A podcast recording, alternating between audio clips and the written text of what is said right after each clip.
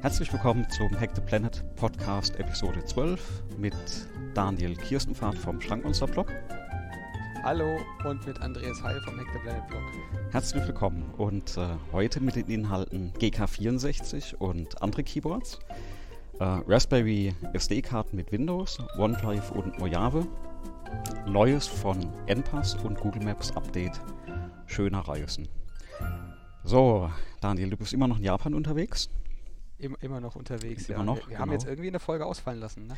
Ja, genau, aber da, das war ja, glaube ich, auch verständlich. Du, du bist auf Reisen ähm, und auch äh, vom, vom Zeitversatz, ne? also kann man, kann man durchaus mal erklären. Acht Stunden Unterschied.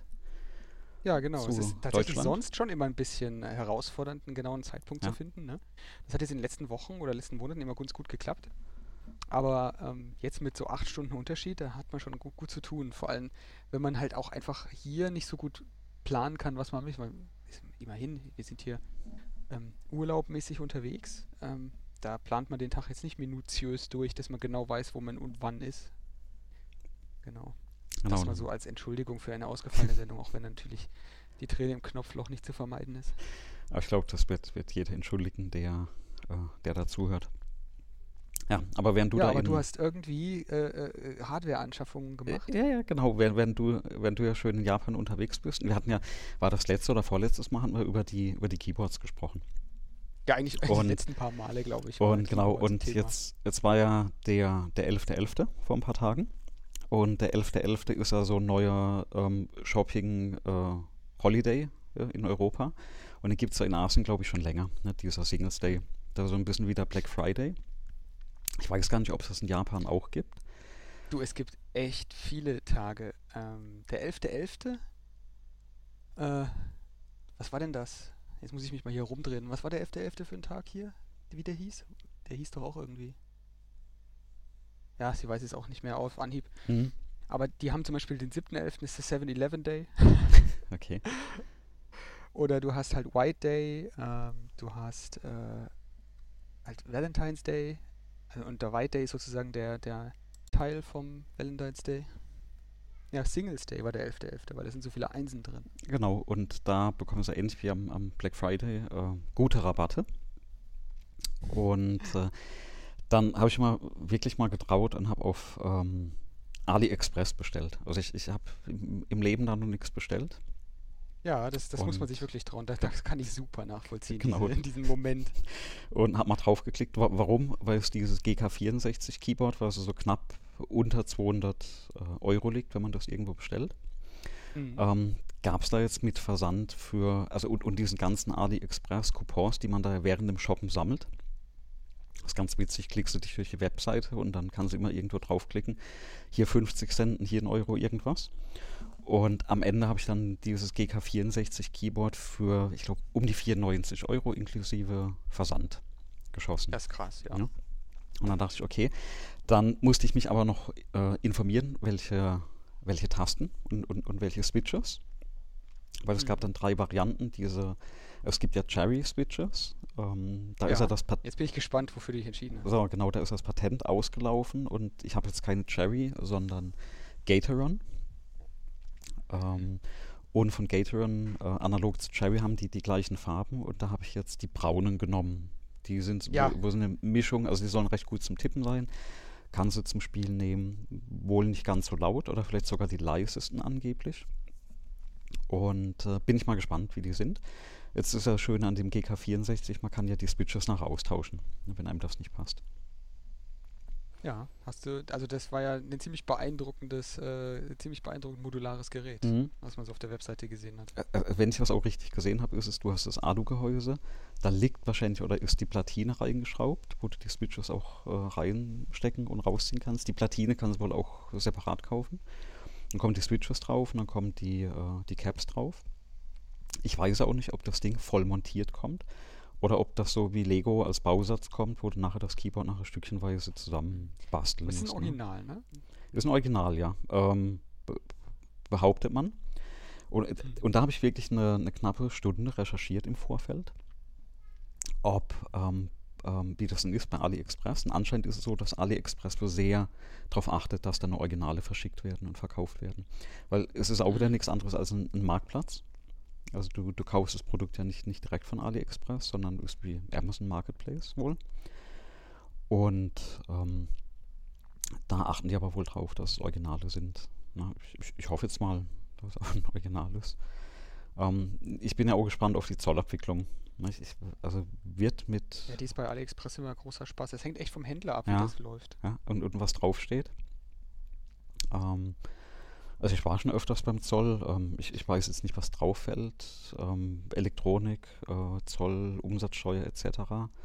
Ähm, also ich gehe davon aus, dass also 20 Prozent ähm, sind wahrscheinlich nochmal fällig an der ja, Stelle. Ja, klar, Einfuhrumsatzsteuer machst du? Genau, wenn, wenn es eben beim Zoll landet. Aber ich hatte auch oft schon Pakete, die einfach ankamen.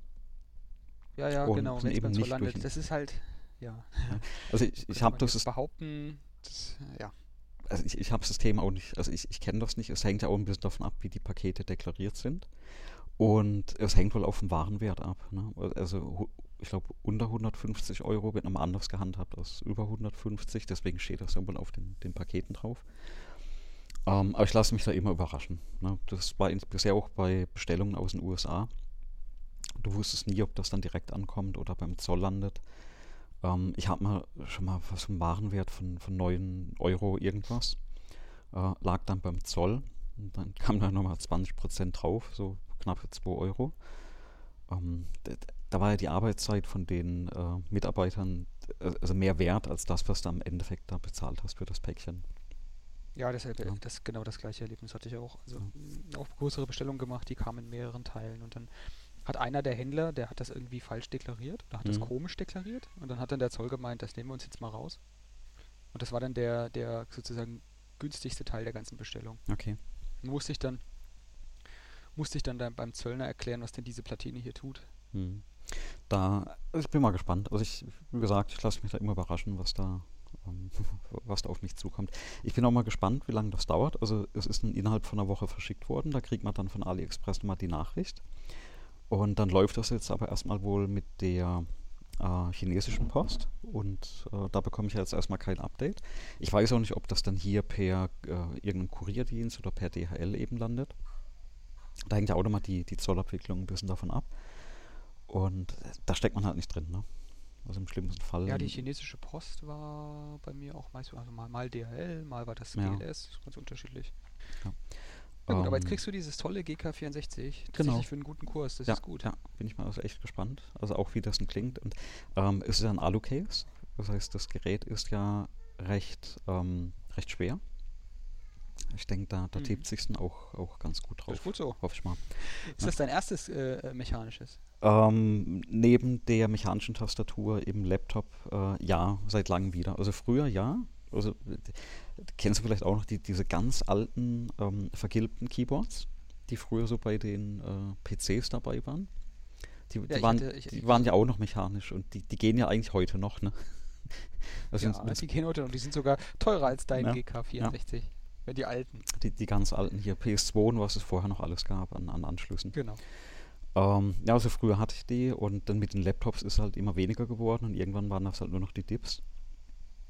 Die da hatte es also keine mechanischen mehr. Und ja, also seit, seit langem mal wieder ein mechanisches. Überleg mir dann natürlich, nehme ich das für zu Hause, ne, auch zum Tippen. Das ist dann natürlich, äh, ist halt gerade nachts beim Tippen, denke ich mal ein bisschen laut oder nehme ich das ins Büro. Aber beim also Büro, also im, im, Büro ja. störst du natürlich dann den Kollegen, der mit im, im Büro sitzt. Ne? Das ist halt so der Fluch an diesen mechanischen Keyboards. Ja, weiß ich nicht, ob. Ähm, hm. Da, um, da, da, da, will ich mich jetzt nicht in die Nässe setzen. Ähm, ich bin, also ich bin mir schon bewusst, dass die Dinger lauter sind. Ich finde das jetzt allerdings kein unangenehmes mhm. Geräusch, ehrlich gesagt.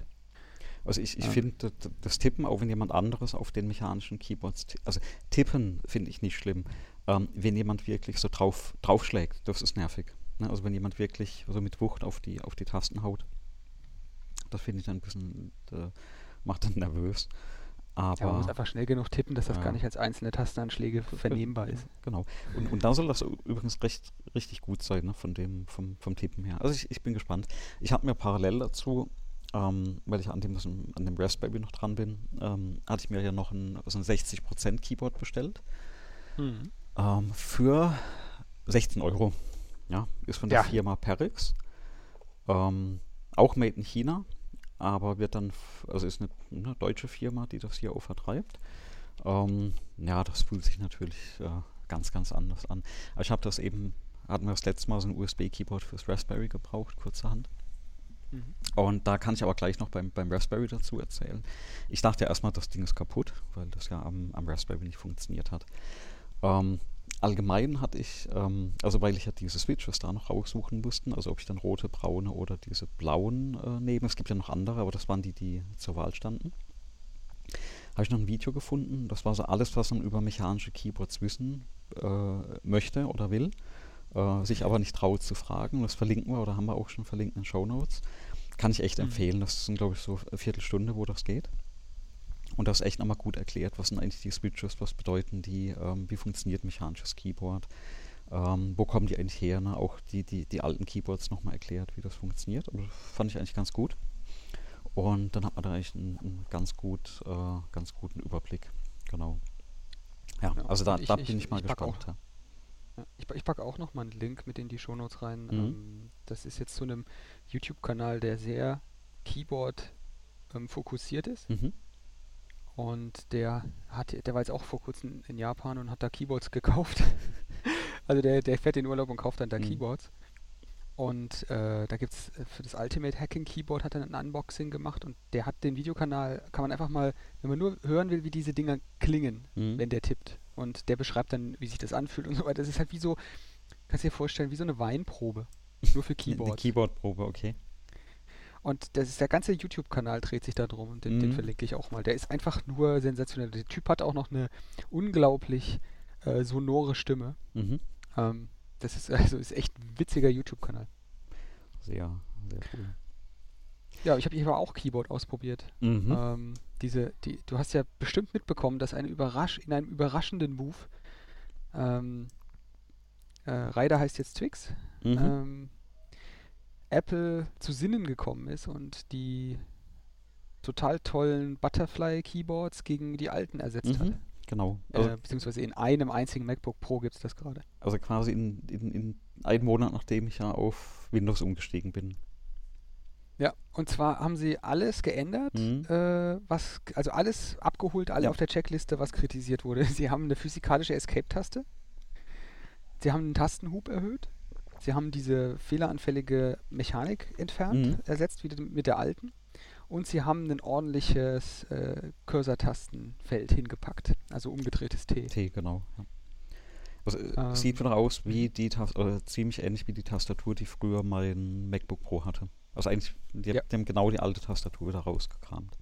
Genau, es ist nicht die genau die alte Tastatur, das muss ich sagen. Ich habe also ich habe tatsächlich so ein Ding ähm, am Tag, nachdem es vorgestellt wurde, hier in der Hand gehabt. Mm, super. Also man konnte dann, also tatsächlich konnte ich einfach in den Apple Store hier laufen mhm. und da lagen die Dinger dann rum. Okay. Und dann habe ich eins in der Hand gehabt und habe damit gespielt. Ähm, ist viel, viel, viel angenehmer für mich im Tippgefühl, wie das, ähm, wie diese Butterfly-Tastaturen. Mhm. Also da war ein, ein, quasi das Vorgänger MacBook Pro stand da direkt daneben, mhm. konnte man gut gegenprüfen. Ähm, deswegen jetzt auch ein bisschen mehr Tastenhub, aber nicht viel mehr. Ähm, durch viel angenehmeres Tippgefühl. Ja, und die Taste, also ich weiß immer noch nicht, wofür diese Touchbar gut ist, aber das ist ja dann auch eine Geschmackssache, glaube ich. Aber die ist, die ist auch wieder mit dabei, ne? Die, die Touchbar. Ja, die ist auch wieder mit dabei okay. und ist, ja, so komplett, ich verstehe es einfach nicht. Also es erschließt sich mir nicht, wofür das gut ist. Aber das mag, ja, könnte man sparen, das Geld, glaube ich. Aber was, ist ja egal bei so einem Gerät. Kauft habe ich mir trotzdem keins, weil die Dinger sind unverschämt teuer. Lag Aber knapp unter 3000 äh, Euro, glaube ich. Genau, bei ja. 2400 geht's los und wenn das mhm. auf auf 11 drehst, dann bist du bei über 10.000 Euro. Wow. Okay. Ja. Ach, hast, hast, du dann 8 ja. Terabyte Speicher mhm. und irgendwie 64 Gigabyte RAM oder so drin. Ja. Also ich glaube, das MacBook Pro, das ich damals hatte, das ist, äh, 2011 war das, ähm, das lag ein bisschen über 2000. Und das ist, glaube ich, noch, sag ich mal, ganz, ganz erschwinglich für Privatgebrauch. Ähm, bei 3 wird es natürlich schon ein bisschen muss man ja, sich halt schon gut überlegen, was man damit macht. Ne? ja, das ist, ist glaube ich, nicht die, das ist nicht die richtige Einstiegshöhe für so Geräte oder generell für solche mobilen Geräte finde Ja. ich das zu teuer. Also, Ähm, wenn ich mir überlege, dass ähm, ähm, das Notebook, was ich hier stehen habe, ähm, dürfte von der, ähm, von der Ausstattung ähnlich sein wie das neue MacBook Pro und da, da liegst du preislich bei 1,4. Ja, genau. Also das wäre jetzt auch so ein, so Ja. ein ähm, äh, relativ vernünftiger Preis für eine ordentliche Ausstattung Ah. aktuell 1.4. Inklusive mechanischer Tastatur. Ja. Mhm. Inklusive nicht fehleranfälliger Tastatur. Ja, ich muss, ich muss mal schauen. Ich warte jetzt darauf, dass die möglichst kleine Geräte machen. Also Mhm. mein, mein, mein Lieblings-MacBook wird ja überhaupt schon seit Jahren nicht mehr gebaut. Das ist dieses ähm, 10 Zoll MacBook Air gewesen. Okay. Mhm. Das war das beste Notebook der Welt. Also einfach von der Größe her. Mhm. Es hat ein 10 Zoll iPad. Genauso groß. Also ich, ich habe ja auch, also das MacBook, was ich habe, ist ein 12 Zoll. Und Mhm. finde ich eigentlich von der Größe ähm, eigentlich spitze. Also du kannst du rumtragen, kannst mal mit wohin nehmen. Ähm, Genau, Bisher hat eigentlich- sein. genau, b- bisher hat die Batterie eigentlich ganz gut gehalten. Ähm, bei, dem, bei dem MacBook fällt mir immer wieder auf, wenn ich das an Beamer anschließe, dass plötzlich die Auflösung in dem, in dem MacBook-Bildschirm hochschnellt auf eine Auflösung, die du normalerweise nicht einstellen kannst. Kennen Sie das Phänomen? Die, die MacBooks haben wohl eine Auflösung. Ich habe da nicht genauer recherchiert, aber die, haben die haben so, wohl eine ja, du Auflösung. Die kannst du nicht per Standard-Systemeinstellung ändern. Äh, und ich habe es echt nur gesehen, weil jedes Mal an einem Beamer ging dann der Monitor Aber so du hoch. meinst nicht, du meinst nicht die High DPI-Einstellung, die das Ding macht. Also du hast ja in dem Ding ein Retina-Display, das hat ja Mhm, eine, genau. eine recht hohe ähm, Pixeldichte, ja. Pixeldichte. Und was die tun ist, die fahren dann halt irgendwie so Full HD Mhm. äh, oder sagen den Programmen, das hier ist Full HD und rendern halt die, die Schrift feiner abgestuft. Mhm. Oder die, die Kanten und die Bilder, das, das Zeug ist dann halt höher aufgelöst auf dem Bildschirm. Und die Applikation, für die Applikation ist es wie, als wären sie, würden sie in Full HD Full laufen. HD, genau. Und so viel Platz ist auch ungefähr. Ja. Und wenn ich einen Beamer dran stecke, dann, dann muss der ja, weil dieses Window-Management von, von macOS ist nämlich richtig scheiße. Ähm, das ist nicht wie bei Windows. Du kannst zum Beispiel ja nicht ein Fenster über einen Bildschirmrand hinaus auf einen anderen Bildschirm Mhm. schieben. Also das, du kannst es schieben, aber das Fenster existiert nur auf einem Bildschirm. Mhm. Das heißt, ich kann bei einem Windows-Rechner kann ich, kann ich den, den zweiten Monitor anschließen. Also dann halb, kann ich halb das dann, Fenster, genau, dann kann ich das Fenster einfach über zwei Bildschirme groß machen. Mhm. Das geht bei Mac nicht. Das geht deswegen nicht, weil das halt zwei Window-Manager sind oder, oder Windows-Server Mhm. sind, die auf jedem Monitor laufen, so wie es bei Linux halt ist. Und die machen irgendwelchen Voodoo mit ihrem High-DPI-Zeug. Und wenn du einen, einen Beamer dran steckst, der hat natürlich nicht so eine hohe Pixeldichte, dann, dann, äh, dann muss er sich auf irgendwas einigen. Und deswegen baut er einmal kurz den, die, alle Window-Manager auf diese ähm, Low DPI von dem externen Gerät, wo du jetzt offensichtlich was darstellen willst, runter. Mhm. Ich habe das umgedrehte Erlebnis, habe ich jedes Mal, wenn ich im, im Büro mein Notebook an die 4K-Fernseher anschli- anschließe. Da hängen überall in den Meetingräumen so 4K-Fernseher. und Wenn ich da den HDMI oder den ähm, DisplayPort-Stecker reinstecke in das Notebook, dann ähm, macht das Notebook kurz mal Schluck auf und fährt dann die, äh, diese High-DPI-Einstellung auf dem externen Monitor Okay. bei Windows. Mhm. Also da gibt es so ähnliche, so ähnliche Probleme auch. Aber äh, ja, ich meine, man merkt erstmal, ich weiß nicht, du, du fährst dann offensichtlich Standardeinstellungen, oder? Ich, ich, Man kann's genau, ja ich, ich fahre da Standardeinstellungen. Du kannst ja in den Systemeinstellungen kannst du das ja erzwingen, indem du da hingehst und du kannst ja da diese mehr Platz-Option, heißt es, glaube ich. Genau, mehr Platz, aber nicht so hoch, wie der Monitor tatsächlich könnte. Also der Monitor Genau, das geht könnte genau, mehr. Genau, das, Ja. ja, der, ja, aber hast du das mal gesehen, was das heißt? Was, du hast ja, du, du hast ja auch, ich habe in deinem, Ja, ja, äh, ich, ich, ich, ich, ich kenne das ja, weil das Problem ist ja, du stehst dann mit dem, mit dem 12 Zoll Notebook an, an einem Pult und äh, der switcht dann eben genau auf diese maximale physikalische Auflösung und du kannst ja nichts mehr auf dem Gerät dann lesen, weil alles Ja, so genau. klein wird. Genau. Also ich hatte mal das Problem, sehr, sehr grafisch dargestellt für mich war das, als ich ein, äh, ein Linux installieren wollte auf Mhm. einem MacBook mit Retina, auf dem ersten MacBook mit Retina. dann bootet Linux, das kennst du bestimmt, in schönem 80x25 Mhm, ähm, mhm, Textmodus. mhm. Das hat das äh, MacBook aber nicht hingekriegt. Also es hat es dargestellt bekommen, aber es hat nicht hingekriegt, das Ding hochzuskalieren. Was passiert ist, dieses 80x25 Textmode, ASCII-Mode-Bild war ungefähr daumennagelgroß in der linken unteren Ecke des Monitors zu Mhm, sehen. Okay. Daumennagelgroß, weil so viele Mhm. Pixel waren es nur. Das konntest du voll, voll, vollständig vergessen. War nichts zu machen, dass es größer ging. Ja, war ein interessanter äh, Effekt, wo man mal sehen konnte, wie viele Pixel auf so einem Display Mhm. eigentlich sind. Aber grundsätzlich, ne, so ein MacBook Retina-Display ist trotzdem nicht das höchst aufgelöste Display aktuell. Da gibt es ähm, Notebooks mit deutlich höheren Auflösungen aktuell. Ähm, ja, äh, es geht ja bei dem Retina auch gar nicht äh, wirklich um die, die, die Maximalauflösung. Es geht ja nur darum, dass du den einzelnen Pixel nicht mehr erkennst. Ne, Also, also Ja, wirklich v- von der Anzahl der Auflösung, ähm, da hatte ich auch mal einen schönen Artikel äh, drüber gelesen. Was bedeutet eigentlich Retina, äh, wie viele Pixel das sind und, und, und was da beschrieben war, war dann letztendlich. Retina bedeutet, egal welches Gerät, nur wenn du drauf schaust, erkennst den einzelnen Pixel nicht mehr. Und, ähm, und, und da machen die, glaube ich, ne, oder, oder finde ich eine, eine ganz gute Arbeit, weil ich sehe das immer wieder an Monitoren oder jetzt zum Beispiel auch an dem, äh, an dem Laptop, was ich habe, das, äh, das Windows-Laptop. Da, da erkennst du doch die einzelnen Pixel. Und manchmal siehst du bei manchen Monitoren ja auch noch immer diese schwarzen, feinen Striche zwischen den äh, Hm. äh, Elektronikbausteinen, die da drin sind. Ne?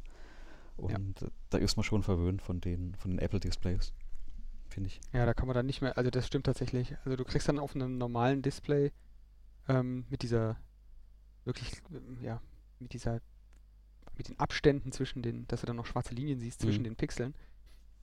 Das, das geht dann auch nach einer Ja. Zeit nicht mehr, dass man das so sieht. Ja, ist man ein bisschen, bisschen augenverwöhnt. Ich glaube, das ist aber ganz normal. Aber i- i- ist auch gut, ich meine, technologisch geht das ja. Das ist wie, das ist wie wenn du, wenn du äh, Touch-ID hattest und dann auf Face-ID gewechselt hast. Oder, und wie kannst du dann auch, denkst du dann auch, hä? Komisch. Ja, und, und, und vorher hattest du äh, ähm, Passworte, ne? die da hast du eingeben müssen. Ja, ja, PIN-Codes auf dem Display. PIN-Codes, genau. Ja, aber also bin ich mal gespannt auf, auf das neue MacBook. Ähm, ja, ich, ich werde mir es nicht holen. Ja, das, das MacBook Pro hole ich mir auch nicht. Aber irgendein ja. neues Notebook brauche ich demnächst mal, weil das Notebook, an dem ich jetzt hier gerade aufzeichne, das hat mich vor drei Jahren mal 200 Euro gekostet Mhm. und so langsam aber sicher wird es Zeit. Genau, muss mal gucken. Aber ich habe bis jetzt ja immer noch Abstinenz geübt ähm, beim Kauf von Hardware. Das mache ich auch noch so lange, bis was echt Gutes Mhm. da um die Ecke läuft oder die Geräte, die ich habe, den Geist aufgeben. Ja. Aber du hast ja dir neue Hardware angeschafft, wenn ich mich recht erinnere. Jetzt erzähl doch mal zu deinem Raspberry Pi. Hast du den jetzt zum Laufen gekriegt? Ach, der, der Raspberry, genau, den, den, habe ich ja ähm, bestellt, aufgebaut, ähm, Kabel, alles. Wir haben das letzte Mal schon über das, das Extra-Kabel VGA auf äh, Micro-HDMI Mhm. ähm, dann gesprochen. Und äh, dann hatte ich mir überlegt, ne, welche, welches OS packst du drauf? Und einfach, weil alle meine Server inzwischen auf Ubuntu laufen, dachte ich, packst du Ubuntu-Server drauf. Und dann fing das schon mal damit an, war eine 16 Gigabyte Karte mit einem Päckchen drin und äh, die war komisch partitioniert. Ähm, ich, ich wollte ja auch nicht die, diese Standard-Software, die schon drauf gespielt war. Ah, die war bestimmt Noobs partitioniert, oder? Ja, ich, ich weiß nicht, d- d- das war sogar mit einer Auswahl, also wenn du die reingesteckt hast, Ja, hat- genau, hat, ne, Noobs. konntest du zwei verschiedene Betriebssysteme auswählen. Das, ja, Das hast du kaputt gemacht. Ja, also nicht kaputt, du hast es repartitioniert. ja, ja, ge- genau. Ich, ich die, ich wollte die löschen. Da dachte ich, okay. Jetzt habe ich halt Ja. die, dieses ähm, Microsoft Surface Pro und das hat hinten im Deckel einen kleinen Schlitz und in den Schlitz kann man eine Micro SD-Karte reinschieben. Also toll, also Karte reingeschoben. Die wurde auch instant erkannt. Dann wollte ich die Karte formatieren, geht nicht. Äh, ich wollte die, die Partition löschen, geht nicht. Also hat erstmal äh, Windows überhaupt nicht äh, reagiert. Dann habe ich ein bisschen recherchiert und dann habe ich ein Tool gefunden. Vielleicht kennen Sie das. Diskpart. Das ist ein genau, das- Kommandozeilentool, genau. Damit konnte ich dann auf der Kommandozeile die äh, Partition löschen, aber keine neue erstellen und auch diese SD-Karte nicht formatieren. Dann habe ich mal noch ein bisschen weiter nachgelesen.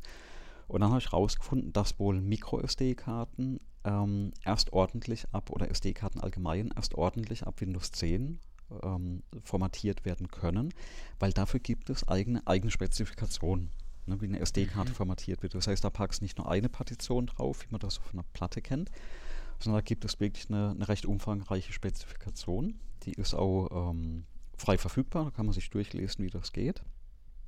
Und interessanterweise wollte halt mein Windows die Karte da nicht formatieren. Und ähm, dann habe ich mich schon ein bisschen geärgert. Da muss ich jetzt halt irgendwie Karte wegwerfen, neue Karte holen. Ähm, Problem ist ja auch äh, die Größen, also ab, äh, ab ein paar Gigabyte äh, äh bei der Kartengröße, dann, dann äh, kriegt das Windows anscheinend nicht hin. Mhm. Und dann Hattest du das mit diesem Diskpart Clean probiert? Äh, mit dem Disk, genau, mit dem Diskpart hatte ich alles möglich probiert, hat, hat echt nicht geholfen. Und okay, wo ich dann, ähm, kann jetzt natürlich ein, ein, Spezialfall sein, der vielleicht mit der Karte zu tun hatte, der vielleicht was mit meiner Windows-Installation zu tun hatte oder die Kombination, vielleicht auch mit dem Reader, keine Ahnung. Ähm, ich hatte auch früher schon auf, am, am, am, Mac das Problem, da hatten zum Beispiel meine SD-Karten für den, für den alten Raspberry, die konnte ich nie beschreiben, aber ich hatte äh, obwohl das Ding einen äh, SD-Karten-Slot hatte, habe ich die Karte aber in ein USB-Leser-Gerät reingesteckt, was supported war. Und habe es da reingesteckt und konnte die Karte zum Beispiel äh, formatieren. Ne, was auch ein sehr, sehr komisches Phänomen. Und ja, äh, während ich halt nach der Spezifikation gesucht hatte für, für SD-Karten und da ein bisschen nachgelesen hatte, habe ich genau auf der, äh, auf der Webseite von SD-Karten, wo die Spezifikation liegt, die haben auch ein Tool. Und das nennt sich dann ganz schlicht und ergreifend, äh, also auf sdcard.org äh, gibt es die Spezifikation. Und die haben dann auch dieses Tool ähm, SD-Card Formatter. Formatter heißt das Ding, sehr einfallsreich. Ähm, steckst du die Karte rein, dann startest du das Tool, dann wählst du dein, wirklich die Karte aus. Also die, die wird ja dann, also zumindest die Karte wird ja von Windows erkannt wählst du aus, ähm, drückst auf den Knopf und dann wird diese Karte nach Spezifikation formatiert und fertig. Mhm. Damit hast du es erledigt. Und dann bist du in fünf Minuten auch durch oder zehn Minuten, bis die formatiert war. Und dann klappt das super. Dann konnte ich das Image nehmen, habe das Ubuntu Server Image genommen, runtergeladen, ausgepackt, draufgespielt. Und dann, äh, was macht man natürlich? Man steckt das in das Raspberry rein. Ich habe meine USB-Tastatur angeschlossen und das bootet dann auch. Ähm, und äh, es gibt ein Standardpasswort bei Ubuntu, also Login Ubuntu, Passwort Ubuntu steht auch auf der Webseite. Äh, muss man ja eigentlich auch gleich ändern. Das Problem ist, ich konnte mich nicht einloggen. Ähm, der hat einfach die, also ich konnte nichts reintippen. Ne? Hm. Und äh, habe schon ein bisschen verzweifelt an der Stelle. Und das war ja dann diese 16-Euro-Tastatur, wo ich dann knapp davor war, die zurückzuschicken. Und dann dachte ich mir, okay, bevor du die jetzt mal zurückschickst, äh, google mal ein bisschen nach, was da vielleicht kaputt sein könnte. Und was ist das jetzt? Ich habe ja diesen son besonderen Fall anscheinend, dass ich ein, äh, jetzt ein Raspberry 4 Modell B mit 4 GB RAM habe. Ja? Das ist jetzt ein besonderer Fall? Jetzt bin ich gespannt. Ja, genau, weil der Fall mit 4 GB äh, gibt es einen Kernel-Bug in Ubuntu ah, und, davon habe ich sogar gehört. Also, und aus ja. irgendeinem Grund gehen die USB-Treiber da nicht ordentlich. Ja? Und gehst du dann hin, nimmst du die User-Config äh, TXT-Datei, äh, die ja dann da irgendwo rumliegt auf der Karte und stellst ein Max Memory 3000, was ist 3096, also 3 Gigabyte, steckst die Karte wieder rein, dann bootet der mit nur 3 Gigabyte RAM von den vier und der USB-Treiber ja. geht. Hm? Äh. Und also, Problem ist jetzt auf Ubuntu 19.10 und es, es gibt einen ein oder anderen Workaround, man kann das Ding auch von Hand äh, patchen oder du drehst halt jetzt diese 4 GB auf 3 runter. Ja, und, das ist doch Quatsch. Ja, auf, das ist ja schrecklich. Ne, es, es hat gebootet, ich konnte es starten, ich konnte ähm, das Netzwerk konfigurieren, was ja auch nochmal so ein Kampf war, weil ich komme ja noch aus einer Zeit, da hast du Netzwerke mit der äh, mit Networks Interface konfiguriert von Hand. Und das hat irgendwie auch, auch nicht funktioniert. Nachdem ja dann die Tastatur ging, ging, ging das WLAN nicht. Und auch da schon ein bisschen verzweifelt. Ich konnte auch das Interface nicht hochfahren, bis ich dann mal rausgefunden habe, dass er inzwischen auf dem Ubuntu ähm, Netplan oder Netplan läuft. Und das kannst du wesentlich einfacher dann konfigurieren. Dann gibst du halt dein, dein, deine Wireless-Karte ein, dein, dein, äh, deine SSID vom Netzwerk, das Passwort äh, haust du da noch rein und dann bootest du es neu und das Ding ist mit dem WLAN verbunden. Ne? Ja, wesentlich Ähm, einfacher. Du sagst, du, du sagst da was wesentlich einfacher. Äh, mit einer das Ausnahme, es, es ja. ist eine YAML-Datei, die, die Genau, genau, da geht's schon los. wo du eben äh, mit einem nicht dafür konfigurierten Editor, also ich habe ja alle meine Editoren inzwischen eingestellt auf den Rechnern, dass ich Leerzeichen genau aus dem Grund sehe. Ne, das sind kleine Punkte. Genau. Und das war halt hier auf dem, auf dem Vim oder VI halt nicht. Und dann Aha. saß ich auch wirklich längere Zeit da und habe ähm, Zeile für Zeile die Leerzeichen abgezählt. Weil natürlich bei den ersten drei Bootvorgängen hat das nicht funktioniert. Aber da wusste ich, da wusste ich dann auch wahrscheinlich warum.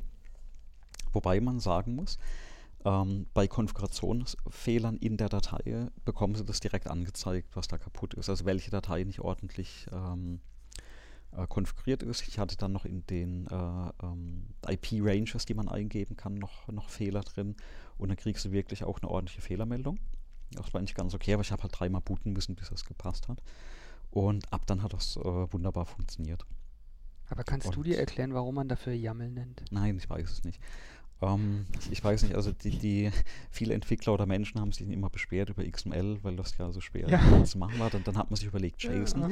Was ich immer wieder feststelle, ist, dass viele ja überhaupt nicht verstanden haben, dass JSON nur XML ist, nur ohne eckige Klammern. Ja, es ist ja, Ja, genau. inhaltlich identisch und du kannst es eins zu eins transformieren. Und dann kann man ja mit YAML, äh, ne, yet another Markup Language, nur ohne Markup eben, kam halt irgendjemand auf die Idee, man macht das mit Leerzeichen. Spaces. Mit, mit Spaces, ja, genau. genau. Und ich, ich finde das ein bisschen absurd, weil wir haben uns, die, die Zeit kennst du ja bestimmt auch noch, als es bei .NET mal diese experimentelle .NET-Sprache gab, White, wie hieß das, Whitespace.NET, Ja. ähm, wo du eben nur mit äh, Leerzeichen, Tabs, Returns etc. programmieren konntest. Das heißt, du hattest ja im Endeffekt nur eine leere, ein leeres Code-File, aber hast es eben alles mit Whitespace-Steuerzeichen äh, Zeichen gemacht. Und genauso fühle ich mich bei YAML immer wieder ein bisschen, wenn ich das konfigurieren soll. Ähm, weil ein Leerzeichen schon, schon falsch. Also ich mache ja auch viel mit diesem Ansible und das ist ja auch alles per, per YAML, auch die Docker-Files, alles mit ähm, äh, äh, oder, oder äh, Docker Compose, alles mit YAML. Das ist, also für mich ist es echt ein Graus. Ja, also brauchst guten IDE-Support, äh, der dir das anzeigt.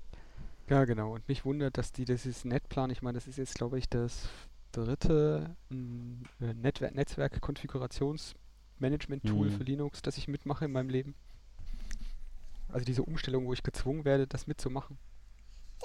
Und das, Genau, da ist gerade mein Nachwuchs und hat gerade die Maus gefunden. Leute, Die leuchtet, ja. Du, live Genau. im Podcast. genau, li li li live im Podcast, genau. Sehr gut. Sehr schön. Jetzt, jetzt wissen auch alle, dass ich eine leuchtende Maus habe. Ja, das ist doch wichtig. Da ist doch der, Ja. der Laser drin. Genau. Vielleicht noch ein Ähm, Fun Fact, ne? Die alten Mäuse von, von, von Apple, die, die Magic Maus, wenn man die ähm, ein bisschen über den Schreibtisch erh- gehoben hat, aha. das Licht, was die auf den Schreibtisch geworfen hat, hat eine Mickey Maus auf dem dem Schreibtisch gemalt. Echt wahr? War das Ja, nicht echt passiert? Äh, kann sein, weil mittlerweile gehört äh, Disney ja Apple. Äh, echt? Was habe ich da Ja. verpasst? Gehören die nicht zusammen? Nee. Ich weiß, dass Star Wars inzwischen zu Disney gehört. Nee, nee, nee. Ähm, ich glaube, Pixar, äh, Pixar war irgendwas, das Nee, Pixar dem einen oder anderen. Irgendwas war doch. Da, da müssen wir nochmal recherchieren, genau wem was gehört. Bevor wir weiß hier Gerüchte in die, in die Welt setzen. Ja. ja, aber auf jeden Fall, das, äh, das Raspberry läuft inzwischen. Ne? Und, und ähm, die, diese Probleme, die ich da beschrieben habe, das sind auch so Henne-Ei-Probleme, die, also gefühlt findest du die Lösung für die Probleme nicht, wenn du dieses Problem hast. Wenn du aber das Problem kennst und weißt, wie man das löst und, und, und, und auch weißt, nach was man suchen muss, dann findest du mit dem ersten Google-Treffer ähm, die Lösung für Mhm. dein Problem. Ja. Genau. Ja, jetzt wollte ich noch zu dem YAML und zu dem, zu dem Genau, Netzwerkzeug wollte ich noch was loswerden. Und zwar, das interessiert, äh, erinnert mich dann immer auch speziell YAML und meine Mhm. Erlebnisse mit YAML. Die sind ja eins zu eins die deinigen. Ja. Mhm. Ich verstehe nicht, warum es da nicht ein User-Interface für gibt, wenn man dann schon so einen Scheiß wie, wie YAML nimmt, um das zu konfigurieren. Sorry für die Leute, die YAML total toll finden, aber ich finde es überhaupt nicht Mhm. gut. Und ich, ich bin voll auf deiner Seite, wenn du sagst, ja, warum haben wir denn nicht das Zeug einfach mit ordentlichen Tags am Anfang, am Ende und dazwischen passiert halt was? Ich meine, wenn, dann, dann ist ja immerhin noch Jason besser. Mhm. Naja. Aber mich erinnert das halt, wenn du dir diese, diese, diese, diese Abfolge anguckst, XML, JSON und dann YAML. Ähm, kennst du den Film Idiocracy? Wo die so einen Typen einfrieren und der wird nach tausenden Jahren, ähm, äh, nach 500 Jahren, wird er wach, ähm, weil sie ihn vergessen haben. der, Und er ist jetzt der schlauste Mensch auf der Welt. okay, der- der, steht noch auf meiner Liste. Gesehen habe ich ihn noch nicht, ja. Also nicht, Okay, allzu, viel, nicht allzu viel spoilern. Die, ne, ich habe ich ich hab dir die, die, die Prämisse, also das ist wirklich die ersten fünf Minuten jetzt Mhm. gerade erzählt. Anschauen. Das, wenn der noch auf deiner Liste steht, dann hast du einen großen Okay. Lachanfall vor dir. Und wer er auch immer den jetzt hier noch, äh, wer jetzt diesen Podcast hört und diesen Film noch nicht gesehen hat, das ist, glaube ich, eine schwere Empfehlung. Besonders in der heutigen Zeit gibt es eine ganze Menge Idiocracy-Momente, die Mhm. man im täglichen Leben hat. Und dieser Film ähm, aus dem Jahr 2006, ja, der ist tatsächlich wegweisend für die heutige Okay. Zeit. Ähm, was du da sagst, erinnert mich gerade an, an eine Reportage, die ich mal gesehen hatte. Und zwar ging das über jemand, der im Prinzip sein gesamtes Leben ähm, tatsächlich äh, eingesperrt war, also verhaftet war in New York und dann im hohen Alter entlassen wurde. Und er hat gesagt, als er das erste Mal wieder durch die Stadt, hat er auch erzählt, ähm, als er durch die Stadt gelaufen ist. Also er hat das gar nicht verstanden, er, er, er wusste gar nicht, was da ist. Er hat sich gefragt, ob alle, die da, ähm, äh, die da rumlaufen, ob das jetzt äh, Geheimagenten sind. Warum? Hm. Weil die alle so Ohrstöpsel drin hatten, ne? also ähm, Kopfhörer, ne? All- alle mit dem Walkman, also nicht Walkman, sondern der hat ja noch nicht mal Walkman gekannt.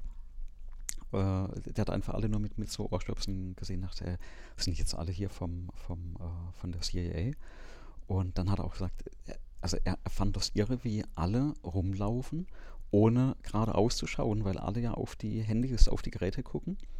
Und für ihn war das total faszinierend, dass die nicht aneinander gerannt sind, dass die nicht von Autos überfahren wurden, dass die automatisch an roten Ampeln gehalten äh, haben. Ähm, er hat gemeint, er könnte das gar nicht. Ja, und da, Ja. da siehst du tatsächlich, wie. Das ist wie ähm, wenn ich äh, völlig fasziniert davon bin, wie der japanische Kollege ähm, Mitreisende im Zug sitzt und tief schläft. Mhm. Wirklich, wirklich tief schläft. Also mit allem, was so ein Mensch, wenn er tief schläft, da so macht. Und wirklich in der Millisekunde, wo der Zug an der richtigen Haltestelle anhält, nachdem er vorher an zehn anderen gehalten hat, aufspringt und rausrennt. Die, die, die Frage ist, hat er vielleicht so eine Apple Watch mit Wecker? Ich habe keine Ahnung, was die Ich haben. mein- ich Das mein, muss da- da- irgendwie, also das habe ich jetzt schon so oft hier gesehen. Das Mhm. passiert mit so vielen Menschen, die, die, die pennen, die sind wirklich nicht da. Ja. Und mit einem Mal sind sie da und stehen auf ihren Füßen und laufen gerade raus zur Tür. Es ist unglaublich. Bemerkenswert.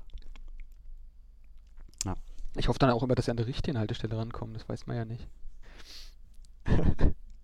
so, Genau, jetzt es- haben wir diesen, diesen SD-Card-Formater. Ähm, hast du das Ding formatiert gekriegt. Habe ich also mit dem Tool von sdcard.org ähm, hat das geklappt. Ähm, also ohne Probleme. Da musst du auch gar nichts einstellen. Ne? Der, der formatiert das wirklich nach Spezifikation.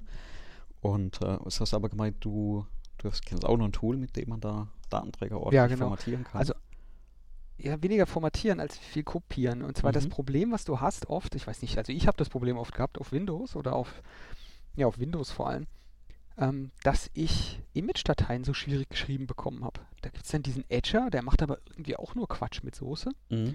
Und man hat oft das Problem, du hast schon eine SD-Karte und jetzt willst du die eigentlich nur kopieren. Ja. Das kann dann dieser komische Etcher auch wieder nicht. Mhm.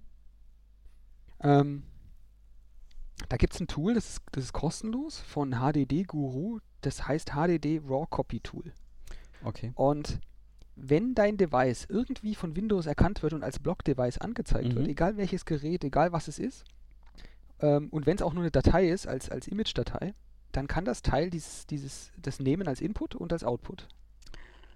Okay. Das heißt, du ähm, kannst alles auf alles kopieren und rüber machen, tun, das funktioniert. Okay. Ich habe damit Image-Dateien richtig gut gebrannt gekriegt. Ja, du, du, du sagst gerade einen Punkt, den hatte ich nämlich vergessen zu erwähnen. Ähm, ich ich habe bei der SD-Karte nämlich genau das gemacht. Nachdem die formatiert war, habe ich die Image-Datei rüber kopiert. Hat natürlich auch nicht geklappt. Ähm, ich habe ein kleines Tool gefunden, hieß dann Win32 Imager. Also die, die Namen sind ja nah, naheliegend. Und der nimmt dann eine Image-Datei und schreibt die genauso auf eine SD-Karte ne, unter Windows. Also genau so ein Tool ähm, brauchst du eben nochmal, wenn du dann diese Image-Datei noch auf die, auf die Karte prügeln möchtest. Mhm.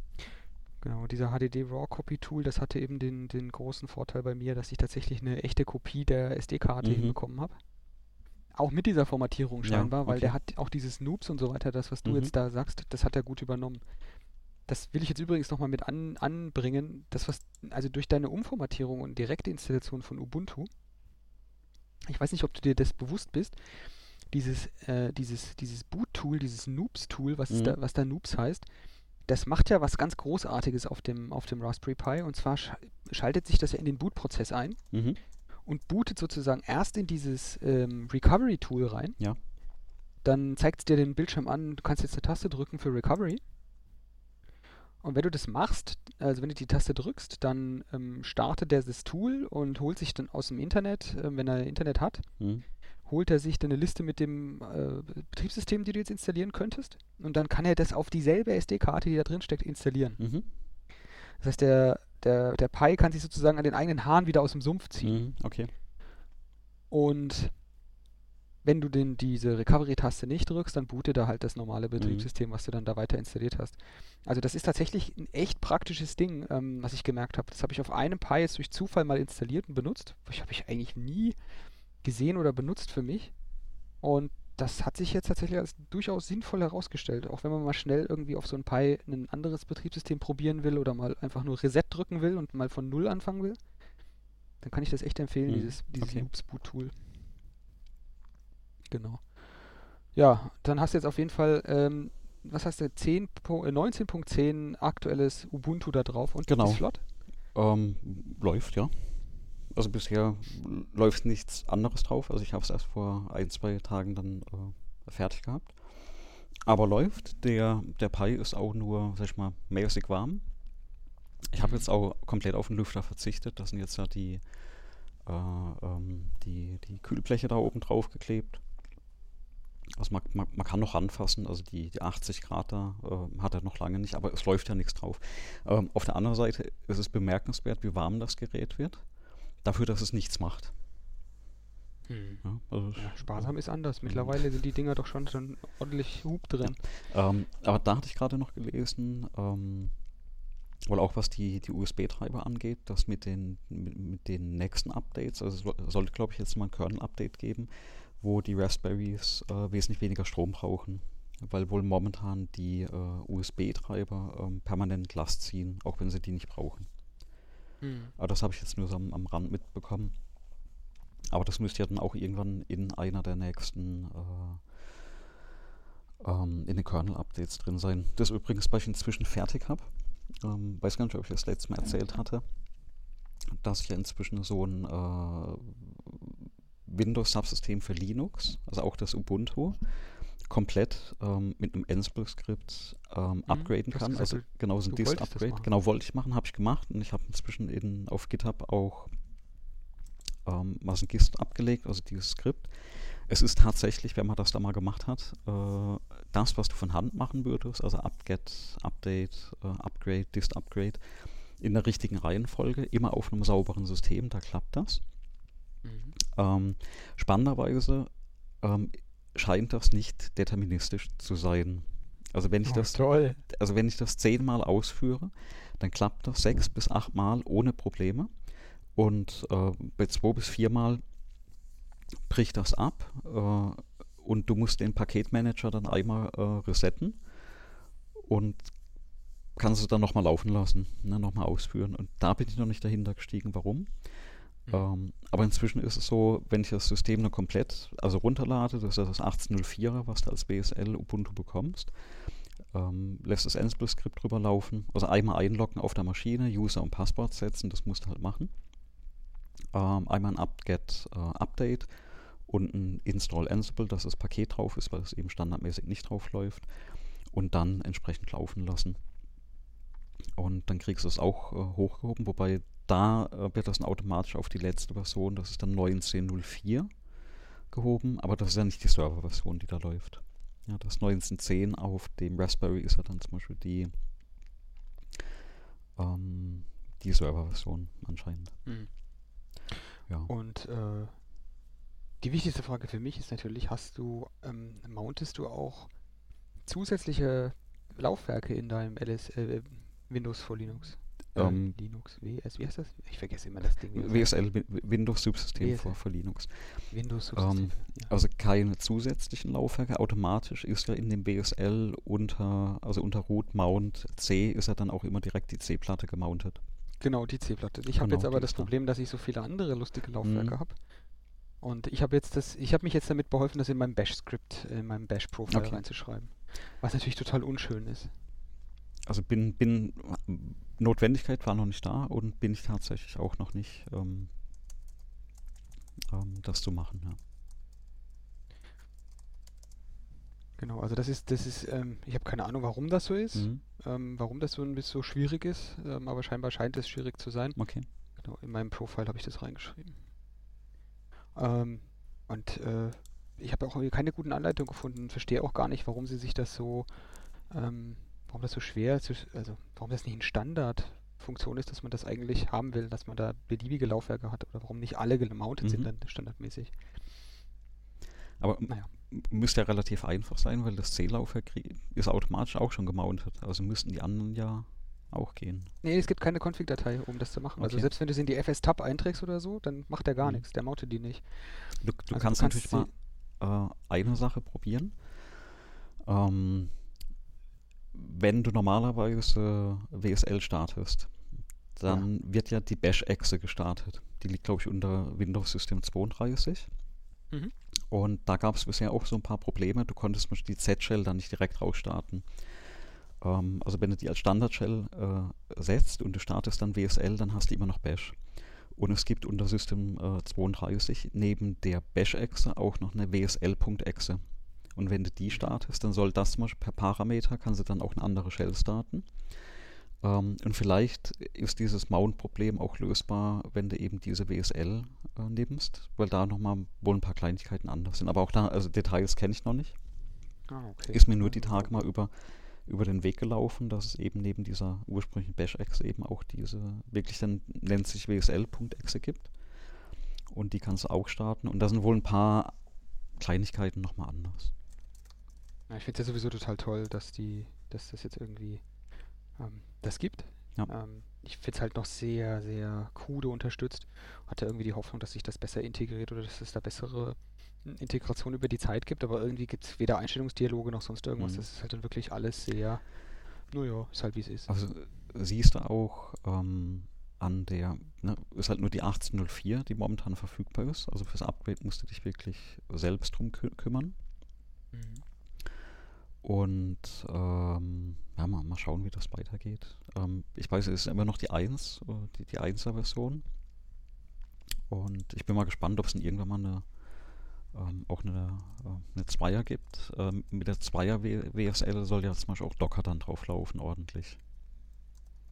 Ja, da gibt es Ja, ja schlechte Nachrichten, was das ja. Docker-Thema angeht.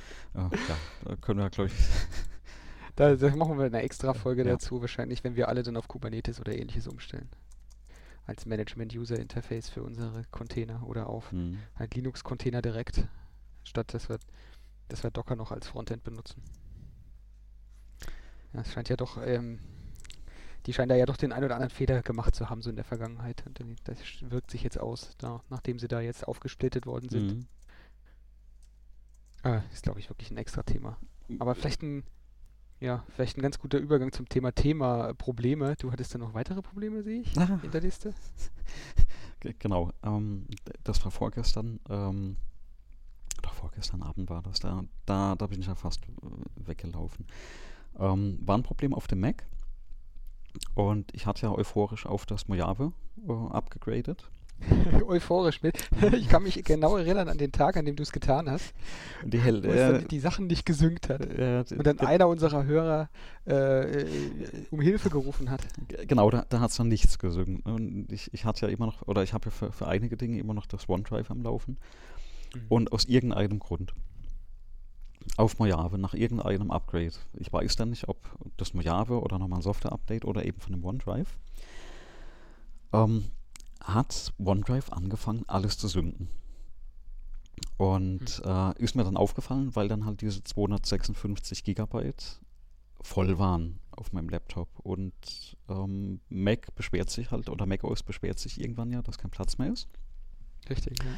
Und dann gehen auch diverse Dinge nicht mehr. Und ich musste auch Ja, erstmal wie bei Linux, ne? Wenn leer ist, dann da passieren e- echt komische Sachen. voll ist, ne? Ja.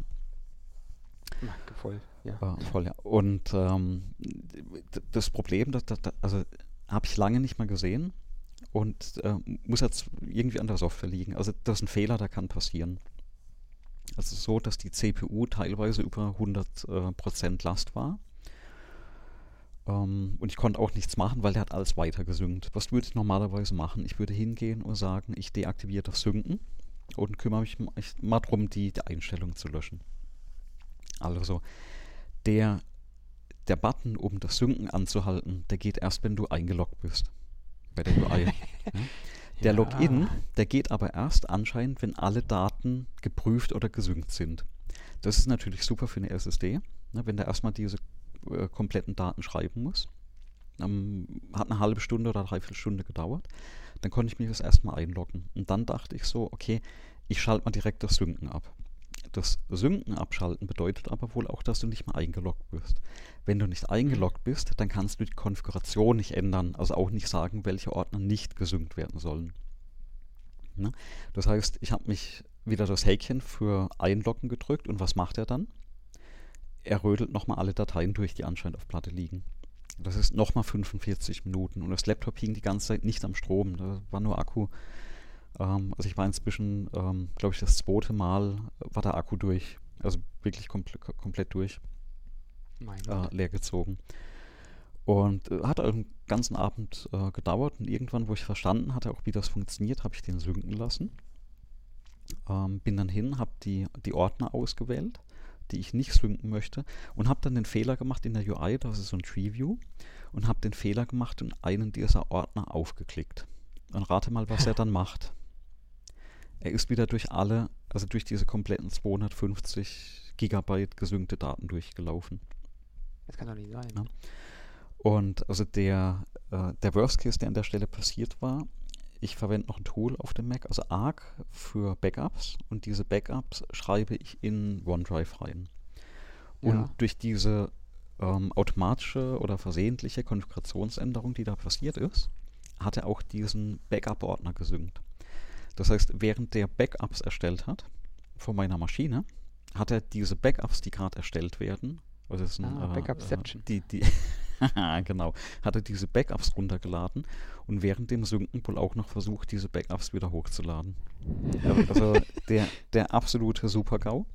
Ein Glück, dass wir so langsam das Internet haben. Und äh, Das wäre ja, du hättest Fraktale, Backup-Fraktale generiert. Ein Feedback-Loop aus Backups. Ja, also schrecklich, was da passiert ist. Ich, also ich habe mich selber die UI geärgert, weil, also das ist so eine Sache, die ich dann, ähm, Ja, die, das, die haben das halt nicht für, für, für Nutzer gebaut. Die haben das halt für Die- Leute gebaut, die, das, nur- die da nur dran vorbeigehen. genau, und, und ein paar Dinge noch. Also ist das nicht getestet? Also hat man das nicht mal mit, mit Dateien getestet? Weil mein Problem war ja auch, dass eben auf diesem OneDrive knapp ein Terabyte Daten liegen, aber auf meine Maschine kein Terabyte passen. Ja, das ist ja auch Ja. der Anwender, das ist doch auch, also Vielleicht nicht der typische Hauptfeature von- Anwenderfall, aber hm, Doch, ich finde ich find das so total typischer Anwendungsfall. Das ist zum Beispiel auch genau die gleiche Kritik habe ich auch bei, bei iCloud. Das ist genau mein typischer Anwendungsfall. Die verkaufen mir 2 Terabyte Speicherplatz mhm, bei, bei iCloud. mhm, Und äh, jetzt bin ich so der Typ, von die, die brauche ich nicht, die 2 Terabyte, aber so 700 bis 800 Gigabyte Mhm. brauche ich dann doch. Jetzt liegen diese Daten da dort. Keines meiner Geräte hat so viel Platz. mhm. Das heißt, ich möchte nie, niemals, aber auch unter gar keinen Umständen, dass alles irgendwann mal heruntergeladen wird. Weil sonst hätte, würde ich das Geld ja nicht jeden Monat bezahlen. Das macht doch gar keinen Sinn sonst. Genau, aber warum macht die Software das dann nach dem Update? Genau, warum macht sie es Ja, dann? also, Und genau dieselbe Frage stelle ich dir, warum macht die Software das dann? Äh, also bei, bei Apple machen die es übrigens auch, ne? Also deswegen habe ich es jetzt gesagt. Ähm, meine Fotolibrary ist riesig bei Apple mhm, äh, in der iCloud und ähm, da gibt es jetzt ja dieses tolle neue Feature, dass man da Gesichter erkennen kann. mhm. Du ahnst, was kommt. Das kann man natürlich nur in großen Bildern. Okay. Der muss den Scheiß runterladen, damit das ordentlich geht. Passt natürlich alles auf die Platte, ne? Mm, Du, das macht das Telefon.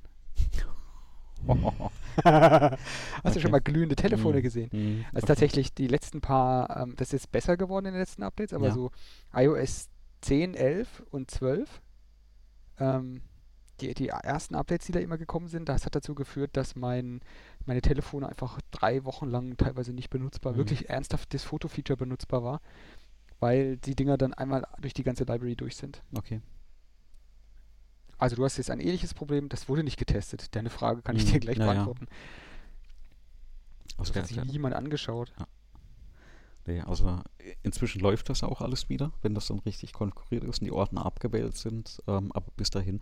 Aber gerade bei der UI-Programmierung, ne, das sind Dinge wie diese Ordnerstrukturen, die waren nicht gecached. Also warum muss der wieder über die Platte ähm, rödeln? Wa- Warum lädt er automatisch die, die, die Daten runter, die, die mehr an Volumen sind als das, was bei dir auf die Maschine passt? Ähm, warum werden die Settings, die du eingestellt hattest, bei irgendeinem Update von irgendetwas überschrieben? Also da ist mir auch egal, ob das jetzt das OneDrive war oder ob das jetzt das Mojave war, also das OS-Update. Ja, das ist einfach schlechte ändert? Software. Und Ja. ähm, was mich dann natürlich auch ärgert, ist, wenn du als User dran sitzt und wohin klickst und 45 Minuten einfach nur einen Wartebalken oder einen, einen, einen sich drehenden Kreis angezeigt bekommst.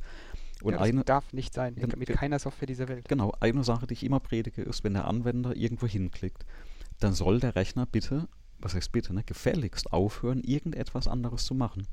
Weil du sitzt als User davor und möchtest, dass jetzt der Rechner irgendwas macht. Und dann soll er bitte auch direkt Feedback liefern. Und nicht, na, ich berechne da noch eine große Primzahl oder ne, irgend, irgendwas anderes. Oder ne? ganz klar sagen, dass es tut. Also wirklich, dir, dir kann nicht erlauben, irgendwo Ja. hinzuklicken, sondern Vollbild, äh, ich mache gerade was, geh Ja. weg. Aber selbst da möchte ich eigentlich schon gerne die Option haben, dass ich, also gerade bei den heutigen Systemen, wo was weiß ich, hunderte oder tausende von Threads auf der Maschine laufen, dann muss doch auch die- dieser Thread da sein, der, der sagen kann, hey, ich halte mal alles an. Ja, also wenn ein Tastaturdruck, das ist auch heute noch ein Interrupt, der da passiert. Mhm. Das heißt, die Maschine weiß, dass der Anwender da sitzt und irgendwas macht. Und dann, dann, dann möge doch echt diese Maschine aufhören, was auch immer sie gerade macht, und sich diesen einen Moment nur um mich kümmern. Ja, dann bin ich ja glücklich als Anwender.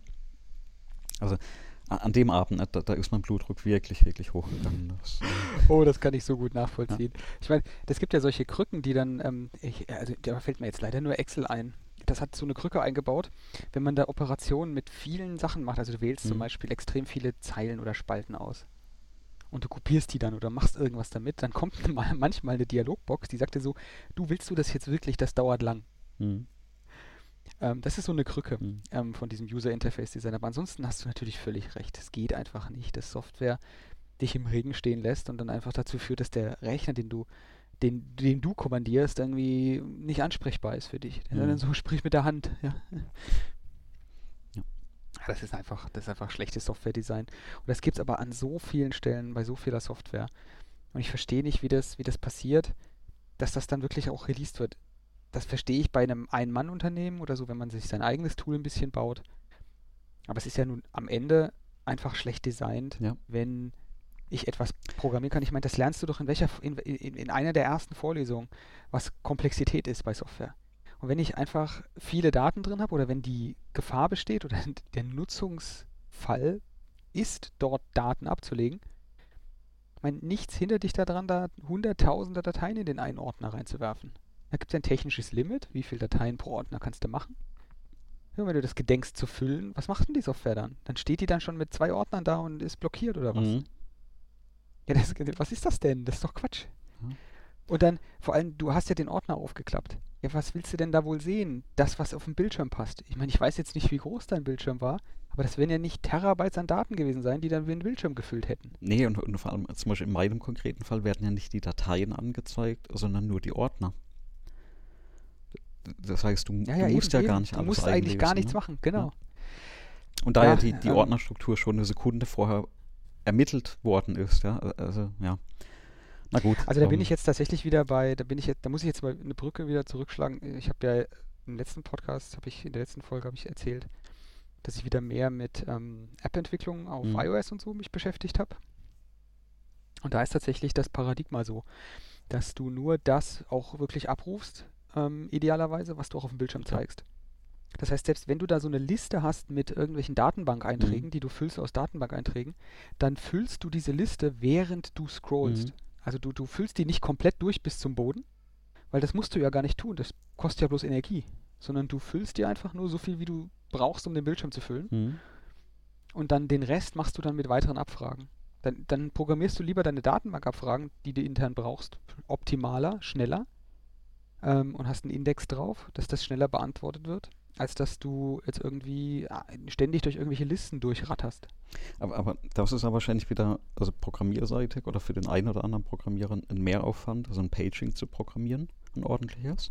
Also ein war hinzugehen und sagen, ja, ich mache halt ein Select-Sternchen, weil, ne? Nein, nein, nein, genau das wollte ich, das wollte ich oder, oder sagen, kommt das genau wirklich vom, okay, Ja, genau, du programmierst das nicht. Du Mhm. programmierst kein Paging. okay, Du, du, was du tust, ist, das ist so wie bei .NET, du hast halt einen, einen du machst einen Contract zwischen zwei verschiedenen, ähm, für einem Datenlieferanten. Der stellt sich halt als ähm, ja, for eachable äh, einfach eine Liste durch, wo du Ja. durch, durchiterieren kannst und hat einen Iterator, Interface. Und das war's. genau. Ähm, du programmierst halt beliebige Listen, beliebige Sachen, du hast halt eine Datenbank und diese Datenbank hat ein Iterator-Interface fertig. also Fachbegriff dafür ist ja Lazy Loading, ne, an der Stelle. Und das nimmt dir die, die, die APIs, die, die Controls, die du da zur Verfügung gestellt bekommst, die nehmen dir das komplett ab. Und die Mhm. funktionieren, so wie ich das verstehe. Bei WPF gab es das Konzept so, Mhm. aber bei, bei den normalen Windows-Controls, die es auch heute noch gibt, ist das meines Wissens immer noch nicht so, Mhm. dass das ordentlich Ja, ja, gemacht wird. Und ähm, da ist das tatsächlich auf diesen, auf diesen iOS-Geräten, das haben die da mit dem Hintergedanken, naja, wir haben nicht unendlich viel Rechenzeit und, Mhm. und, und Batterielaufzeit äh, Ja. Übrig. Das können wir nicht machen. Und deswegen musst du selber ganz schön viele Handstände tun, damit du da sozusagen diese, diese Hilfskonstrukte äh, Konstrukte umgehst, die das Betriebssystem Okay. dir eigentlich gibt, damit du das besser, besseres Design machst. Und das sollte man sich als Entwickler, wenn man da werdender Entwickler ist, auch äh, zu Herzen nehmen, dass man an die Leute denkt, die das Zeug auch nutzen. Mhm. Deswegen finde ich dann auch immer Software, die mit viel Daten klarkommt, finde ich eigentlich immer ganz, ganz charmant. Weil es am Ende wirklich das Problem nicht sein kann heutzutage. Oh. Du sagst es ja richtig, ne? Die, wer hier, AMD hat doch jetzt hier diese 128 Threads äh, CPUs vorgestellt. So Mhm. eine CPU mit 64 Kernen. Holla die Waldfee. Ja, dann müssen die das schon, schon schaffen. Ne? Ähm, bei, bei vielen Daten, wir, wir hatten doch auch mal drüber gesprochen, wie viele Daten du inzwischen in deinem Endpass drin hast. Ja, ja. Und ich, ich, ich ja, viel. und ich ja gerade auf dem Weg war, Endpass, also ich dachte, ähm, also wir hatten ja drüber gesprochen, Endpass kostet pro, nee, hat gekostet. Wir erklären, glaube ich, Also Passwortverwaltung. warum. Fangen wir mal, Genau, pa Passwortverwaltung. noch nicht wissen. Ähm, hatten wir ja mal vorgestellt, Endpass eigentlich ganz cool, weil die auf der Webseite stehen haben, hey, wir machen kein Abo-Modell. Zahl einmal, dann gehört das Ding dir. Dafür musst du halt leider auf allen Plattformen, wo du das hast, für 12 Euro, ich habe mal nachgeschaut, was dann pro Plattform kostet, 12 Euro reinwerfen. Bist du vielleicht bei iOS, Mac und, also Mac OS und Windows, bist halt bei 30 Euro, aber dafür hast du drei Lizenzen und du kannst die Software untereinander auch synken. Ähm, Ja. Finde ich jetzt nicht so schwierig, dieses Modell. Ja? Ähm, kaufst du halt auf jeder Plattform und kannst auf jeder Plattform verwenden.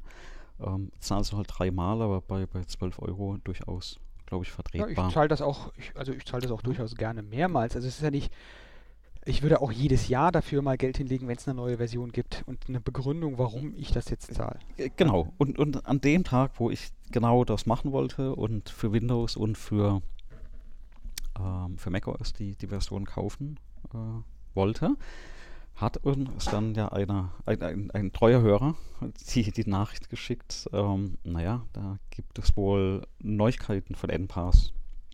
Ja, genau, in dem, im, im Podcast Discord. Ja, im Podcast Dis Discord, genau, gab es aktuelle News und äh, ja, es, es, es gibt dann ein, oder es gab einen ähm, Blog-Eintrag auf npass.io.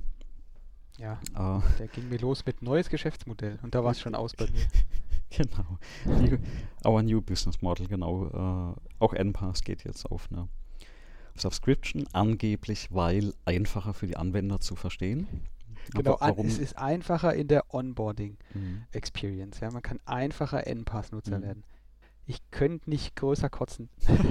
das, was war denn schwer daran, eine Software zu installieren und Logins zu erstellen? Tja.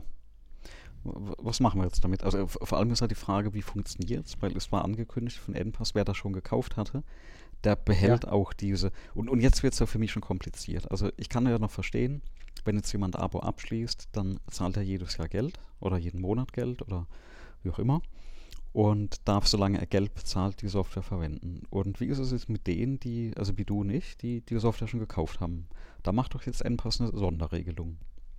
Ja, das hat auch schon funktioniert. Also direkt vor die, der, bevor wir die Aufzeichnung gestartet haben, hat NPass äh, die in dem Blogartikel angekündigten Updates äh, geliefert und hat ähm, sowohl auf meinem iPhone als auch auf meinem Windows-Rechner, vor dem ich gerade sitze, ein Update eingespielt.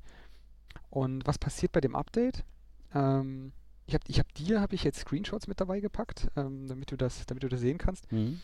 Du bekommst, ähm, du wirst zum Login äh, aufgefordert oder dein Login zu erstellen. Mhm. Ähm, sie versichern dich, dass immer noch alles offline ist und so weiter, aber du musst mal einen Benutzeraccount mit ihnen erstellen. Mhm. Und da ich die iOS-Version gekauft habe, habe ich sozusagen gesagt, ja, hier meine E-Mail-Adresse. Mhm. Ähm, netterweise kann man tatsächlich auch mit, äh, sich mit Apple äh, anmelden. Das heißt, du kannst dich auch anonym bei denen anmelden. Mhm. Und was dann passiert, diese E-Mail-Adresse, die wird dann äh, sozusagen auf Lebenszeit für dieses NPass Pro freigeschaltet. Das heißt, du bekommst dann eine E-Mail mit einem äh, One-Time-Passwort. Das gibst du dann auch bei der Anmelde in der App ein. Mhm. Und wenn das gemacht ist, dann ist dieses Gerät, auf dem du dich da eingeloggt hast, ist verheiratet mit diesem NPass Pro und hat dann ab dem Moment alle Features. Und bei der Windows-Version, ich hatte tatsächlich nicht die Pro-Version bei Windows gekauft, sondern die, Free die freie Version benutzt. Da ist es genauso, du, die machst du auf, du gibst die E-Mail-Adresse ein, ähm, kriegst ein One-Time-Passwort, also gibst dieselbe E-Mail-Adresse ein, meldest Ja. dich da sozusagen an, kriegst das One-Time-Passwort und dann sagt er, herzlichen Glückwunsch, bist Pro-Kunde, vielen Dank, dass du es schon mal früher gekauft hast, äh, viel Spaß damit. Okay. So weit, so gut. Also ich habe jetzt tatsächlich dieses Windows Hello entsperren und das ganze Zeug hier auf Windows. Ähm, auf iOS hat sich jetzt ja nichts geändert. Mhm. Auf macOS habe ich jetzt auch ein paar Features mehr wahrscheinlich. Hm, muss ich mal gucken. Äh, und unter Linux dann wahrscheinlich auch irgendein paar Feature mehr, keine Ahnung. Also erstmal hat sich für mich jetzt nichts geändert. Ähm, äh, was sich grundsätzlich sehr geändert hat, ist, ich kann jetzt keine Empfehlung mehr dafür aussprechen, auf gar keinen Fall. Mhm. Also ich kann das nicht, ich kann das nicht empfehlen. Ähm, weil genau das, was sie schreiben, was jetzt erleichtert ist, das ist jetzt im Grunde für mich quasi ein No-Go geworden. Mhm. Genau diese Onboarding-Experience, die ist ja jetzt, ähm, gib mir mal deine Daten, gib mir mal deine Ja. E-Mail-Adresse, also so Zeug, ja. Und es ist ja nicht mehr so wie, ähm, wir wollen dein Geld ähm, und wir wollen, dass du glücklich bist. Auf Wiedersehen. Genau, wir wollen ein Login von dir. Und das finde ich einfach, Mhm. also, wir können ja einfach mal gucken, was denn mit anderen so passiert ist, die angefangen haben, solche Daumenschrauben oder Abos einzuführen. Mhm. Das war halt One Password. Die haben jetzt vor kurzem echt viel Geld eingesammelt. Ähm, und so ein Risikokapitalgeber gibt normalerweise kein Risikokapital, wenn's, wenn er es nicht wieder kriegt. Mit Mhm. was dabei. Ähm, Habe ich gehört. So, soll so sein. Das wird bei denen nicht anders sein. Die, die schauen sich halt um, sehen, dass das ist und ich weiß nicht, hast du dir den Twitter-Account von NPass mal angeguckt? Nee, gar nicht. Ich Die haben habe halt- den, den Blog ein bisschen verfolgt.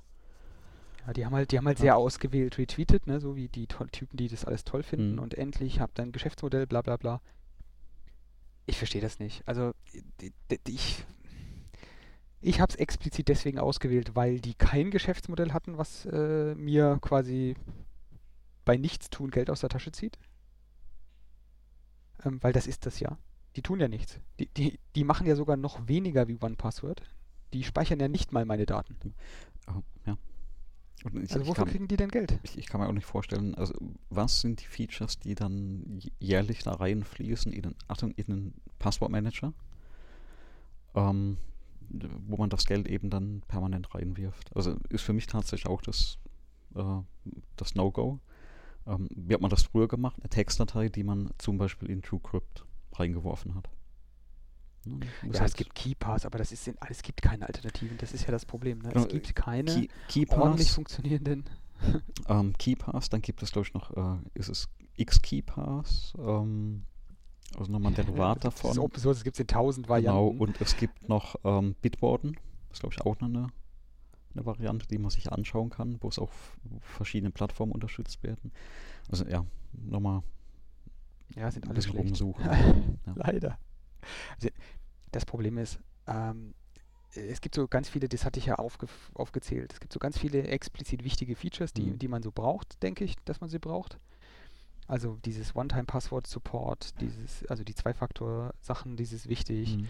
ist wichtig, dass das Zeug halt lokal liegt, dass man selber das Synken übernehmen kann Ja. und so weiter. Ähm, äh, ich, ich verstehe nicht, was die reitet. Äh, das ist halt, die brauchen halt Geld scheinbar. Dann hätten sie mich halt einfach mal um Geld gefragt. Das wäre okay gewesen. Soweit ich das überblicke, haben sie ja auch noch nicht rausgerückt mit der mit dem Details, was denn der Spaß kosten soll monatlich. Genau, das, das ist für all fehlt die ja noch komplett. Leute, die ja. jetzt kommen, sozusagen, ne? Was die zahlen werden müssen. Ähm, und das, also, ja, nee. Für alle, die sich jetzt noch nicht entschieden haben äh, für irgendeins, äh, schaut es euch vom Beckenrand an, würde ich sagen. Und benutzt, was er auch gerade immer benutzt. Ich glaube, was man tun kann, also wenn man nicht auf so vielen Betriebssystemen unterwegs ist, dann kann man sich auf die System äh, oder Systemsachen verlassen. Also zum Beispiel, also bei Mac ist man ja relativ verwöhnt, ne, mit diesem, mit dieser Keychain, der die, da, die da, da genau. drin ist. Also mit Ähm. der ähm, mit, mit der Mac Keychain bin ich auch schon so verwöhnt, dass eines der ersten Sachen, die ich mir unter Linux immer installiere, auch eine eigene Keychain ist. Genau. Also unter Linux gibt es das auch. Das nur Windows hat es irgendwie noch nicht gebacken gekriegt. Genau, wobei Also- da ne, die, die meisten Passworte dann äh, in Chrome oder Firefox drin landen. Ja, ja, genau, aber ja- genau das will man ja Also, nicht. Ja, aber das ist für viele auch dann ja auch erstmal ähm, ausreichend. Ja gut, aber die kommen ja nie an so einem Mhm. One-Passwort-Problem vorbei Ja. eigentlich. Aber ich habe wirklich so viele verschiedene Passworte, die auf so vielen verschiedenen Geräten für so Mhm. viele verschiedene Anwendungsfälle da sind, ähm, die, die man sich speichern muss, die vielleicht auch manchmal offline sind oder Mhm. die überhaupt nichts mit einem Browser zu tun haben. Ja. Ähm, deswegen ist halt schon irgendwie, hm, naja. Naja, also wir werden berichten, wie es da weitergeht. Ich, ich habe da ja keine, ich habe da ja kein gutes Gefühl bei, bei der ganzen Gelegenheit, Angelegenheit. Ja, vielleicht ist es auch die, die Chance, dass nochmal einer hingeht und sagt, er, er baut jetzt was äh, oder sie bauen jetzt was ähm, ohne Abo. Ja, wie findest du jetzt eigentlich die Haltung, dass das eigentlich Betriebssystemaufgabe wäre, sowas? Also einen Standard zu haben, wie sowas zwischen Betriebssystemen gesynkt wird. Zwischenbetriebssystem, also wirklich ein Standard, der, der das ermöglicht, wäre Ja. Bombe. Ne? Also ich, ich, also auch gerade jetzt äh, auf Apple-Plattformen, wenn du dann ein iPhone hast, ein, ein Mac und ähm, das kam ja irgendwann dann auch, dass es zwischen den Geräten gesynkt hat über die Keychain. Das gab es ja früher nicht. Mhm. Und äh, man gewöhnt sich unheimlich schnell dran und man möchte es eigentlich ja nicht mehr missen, dieses Feature. Und ich Ja. hätte ich hätt prinzipiell auch nichts dagegen, äh, wenn es einen Standard gäbe, dass zum Beispiel auch so ein Windows mit einem mit einem Mac, äh, mit einem Linux die Keychain teilen oder, oder synken kann, dass man auch so ein, ein WSL, das auf, auf deinem äh, Windows-Rechner läuft, die Keychain vom Host-System verwendet. Mhm. Ähm, weil technologisch geht das ja. Man müsste sich ja nur einmal auf so einen Standard einigen und den entsprechend auch umsetzen. Ja, ja, oder, oder, ja.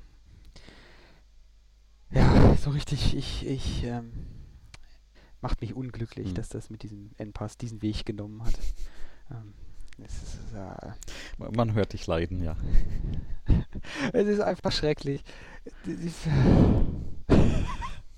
Und das Programm selber, ne, wenn, wenn, wenn du das siehst, das ist ja nicht mal schön. Also es ist ja jetzt nicht so, als wenn es die Offenbarung an User Interface wäre. Mhm. Ist ja One Password auch nicht. Die machen ja eigentlich groß aufwendig gar nicht viel. Ja, Hat ein paar Grundfunktionen, die du da brauchst und die gehen und, und gut ist. Ne?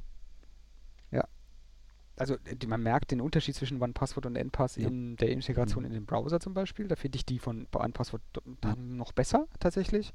Aber nichts, was mich jetzt vom Einsatz von NPass irgendwie stört.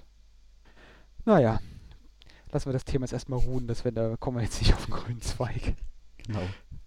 Es gibt, gibt ja aber immerhin noch bessere Software. Ähm, wir hatten es jetzt ja das sozusagen nach dem Neues von NPass hatten wir noch Google Maps Mhm. Update.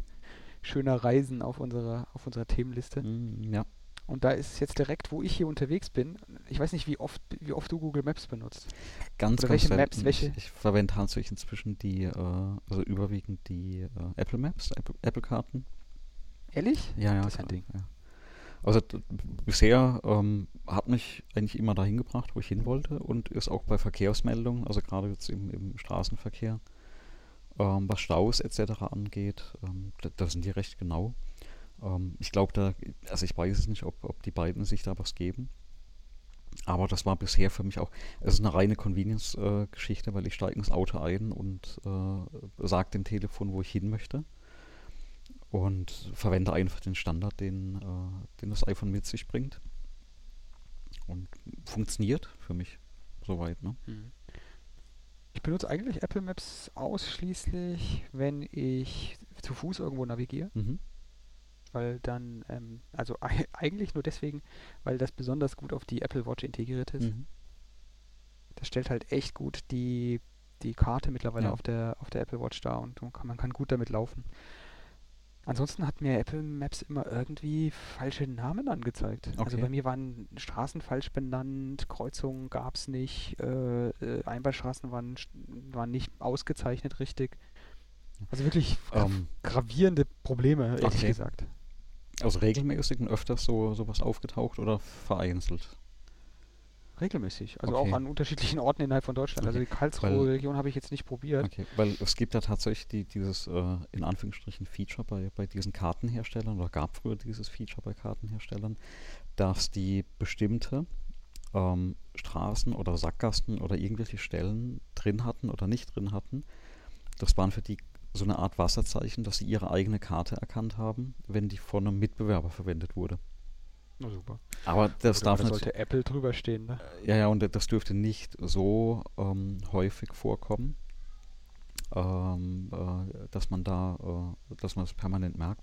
Bei Apple ist ja noch das Spannende, Apple verwendet ja ähm, das Kartenmaterial oder Material allgemein von äh, äh, na, äh, OpenStreetMap, äh, oder? Nee, nee, äh, vielleicht auch, aber jetzt krieg ich es gar nicht mehr hin, was es war. TomTom? Doch, TomTom war es. Ähm, es, es geht ja tatsächlich, die, äh, also die Karten verwenden das Material von TomTom. Das, das sieht man auch, wenn man die, die Apple Card, äh, aufmacht und äh, dann auf die Infos geht. Und dann wurde zumindest sehr lange Zeit angezeigt, äh, Data provided by ähm, TomTom. Genau, TomTom und andere Datenanbieter steht bei mir gerade. Hm, Bei mir Da. nicht. Bei mir steht jetzt so ganz anders. Ich glaube, das hat was damit zu tun, welchen Datenanbieter die da tatsächlich hatten, Ja. weil mhm. ich, es, ich meine auch, dass es in Japan besser funktioniert. Also, äh, sie haben auch, Ähm. auch sehr, sehr viel. Ne? Also, also Deutschland ist drin. Äh, ich gucke gerade mal durch die Liste. Ne? Also äh, Turkis, äh, äh, Anbieter, Anders, kommen Map Data her, also kenne ich gar nicht. Ähm, Business Listings Data, äh, Apanta, Apantador, ähm, Kartenmaterial vom Australian Government. Also das ist eine richtig lange Liste, ähm, wo sie ihre Daten beziehen. Da ist richtig viel äh, drin. Und ähm, bevor die Karten kamen, oder ich glaube am Anfang war das nicht auch noch so, dass die von Google Daten bezogen hatten. Mhm. Ja, die hatten irgendwann mal einen Vertrag mit denen, dann haben sie sich irgendwie verkracht. Ja. Deswegen ist ja auch die, die, die, die, die Google Maps Applikation nicht auf dem iPhone, äh, auf der Apple Watch, Ja. Okay. weil es da irgendwelchen, ja, ja. irgendwelchen Stress gab. Mhm. Ja, jedenfalls, äh, wo, was wollte ich eigentlich erzählen? Ähm, Ä- Apple Maps ist ähm, tatsächlich zum Laufen echt nicht schlecht. Auch wenn es irgendwie die Tendenz hat, einen immer um die Orte des Geschehens herumzuführen. Mhm. Also du, du läufst eigentlich auch, also jetzt hier in Japan fällt es einem speziell auf, wenn man da zwischen zwei Orten navigieren will, dann läufst du eigentlich konsequent immer in Hinterhöfen und nicht ähm, in irgendwelchen Hauptstraßen. Mhm. Keine Ahnung, warum das so ist. Ja. Ist ja auch nicht so schlimm. Jetzt gab es aber ganz viele Updates in den letzten paar Wochen speziell mit äh, Google Maps. Und ich benutze Google Maps ähm, vor allem für die Nahverkehr-Navigation. Also, dass ich halt finde, wie komme ich denn von hier nach da, mit welcher Mhm. Bahn muss ich wann Mhm. wie umsteigen und so weiter. Und halt einfach nur, um, um Point of Interest zu finden Ja. in der Umgebung. Und da benutze ich das echt viel, ähm, ganz spezifisch hier in Tokio. Und bis jetzt war es immer so, dass man zum Beispiel die Karten von Japan nicht hat runterladen können. Okay. Also ich weiß nicht, ob du das Feature kennst. Gibt es Offline-Kartenfunktionen bei Google Maps? Das heißt, wenn du Google Maps hast, startest, dann hast du so eine Offline-Maps und dann kannst du einen Bereich auf Mhm. der Karte wählen, der runtergeladen Ja. wird. Und das geht tatsächlich seit äh, einer Woche ungefähr. Oder seit ja, einer Woche.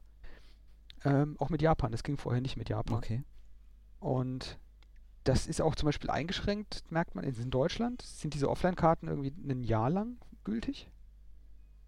Also die kann man auch in Deutschland Mhm. runterladen. Ähm, und die expiren dann in irgendwie äh, einem Jahr. Ja, Und in Japan sind es nur 30 Tage. Okay. Nach einem Monat musst du die Karte neu generieren lassen. Wo, wobei sich so oft da ja, ja nichts ändern sollte, ne? bei, bei Kartenstraßen etc. Doch, doch. Doch? Also in Japan schon. in Japan schon. Tatsächlich in Japan ändert sich das, ähm, ich würde sagen, monatsweise. Okay. Also, dass Weil du die- monatsweise tatsächlich ganze, ganze Adressen nicht mehr findest oder Okay, so. Weil in, also die, das Kartenmaterial, was jetzt zum Beispiel früher so in Navigationssystemen drin war, also gerade TomTom oder Navigon, was es äh, da noch gibt, ähm, die hatten ja früher immer so eine Gültigkeit von zwei Jahren in Deutschland. Ne? Mhm, Das kannst du hier nicht ja, machen. Okay. Du hast hier zum Beispiel auch eine andere, also äh, in Japan hast du ja diese Nummerierung funktioniert anders von Ja. den Häusern. Ähm, die funktioniert ja auch nach dem Prinzip, in welcher Reihenfolge die gebaut wurden. Oh, oh, okay. Das heißt, wenn ich jetzt hier einfach an der, wenn ich dasselbe Haus, in dem ich wohne, in, hier gerade äh, einreiße und neu baue, Neubau kriegt das eine komplett dann andere hat es eine neue Hausnummer. ja, genau. Okay. Das ist natürlich, das ist natürlich toll für Mhm. Taxifahrer und Postzulieferung. Ähm, aber das tatsächlich ist, ähm, also ist eine, immer eine Herausforderung ähm, für die Taxifahrer und alle, aber Navigationssysteme machen es möglich und die kriegen Mhm. hier offensichtlich regelmäßig Updates. Auf jeden Fall, diese Offline-Karten sind dabei. Ähm, und da merkt man auch gleich mal den Unterschied. Also so eine gesamtdeutsche Karte, also Gesamtdeutschland, wenn du die runterlädst, die ist ungefähr so 800 Megabyte oder so. Ja. Wenn ich ne, nur die Region Tokio, so die, die Kernregion Tokio Mhm. runterlade, bin ich schon bei 1,5 Wow, Gigabyte. okay. Weil der lädt dann einfach so viel Zeug da scheinbar runter. Und scheinbar sind da auch ähm, Nahverkehrsverbindungen und so weiter drin. Mhm. So, also Offline-Karten, die erste neue Funktion, die gab es vorher so nicht und die scheint jetzt massiv ausgebaut worden Mhm. zu sein. Ähm, dann gibt es jetzt eine Funktion bei der Navigation, die, die mehr ist. Du kannst jetzt offensichtlich äh, benutzen, also bei Apple Maps gibt es das auch. Ähm, du fäh- fährst du mit öffentlichen Verkehrsmitteln? Ähm, ab dem Wahrscheinlich 1.12. nicht, Ja, ja, doch, doch. Ah, okay.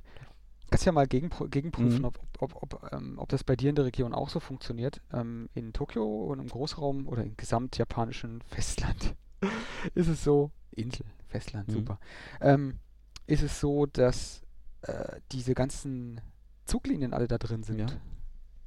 Äh, Bus- und Zuglinien. Also alle möglichen öffentlichen Verkehrsmittel. Und zwar so aktuell, dass die tatsächlich auch Minutenverzögerung, Verspätung und so weiter Okay. teilweise anzeigen. Also, Oder wenn das, irgendwelche Unfälle passieren. also da, da wäre Google Maps dann tatsächlich für mich interessant, weil ich eigentlich vorhabe, mit, also tatsächlich äh, äh, Bahn und, und Bus dann zu fahren und muss aber auch einmal umsteigen.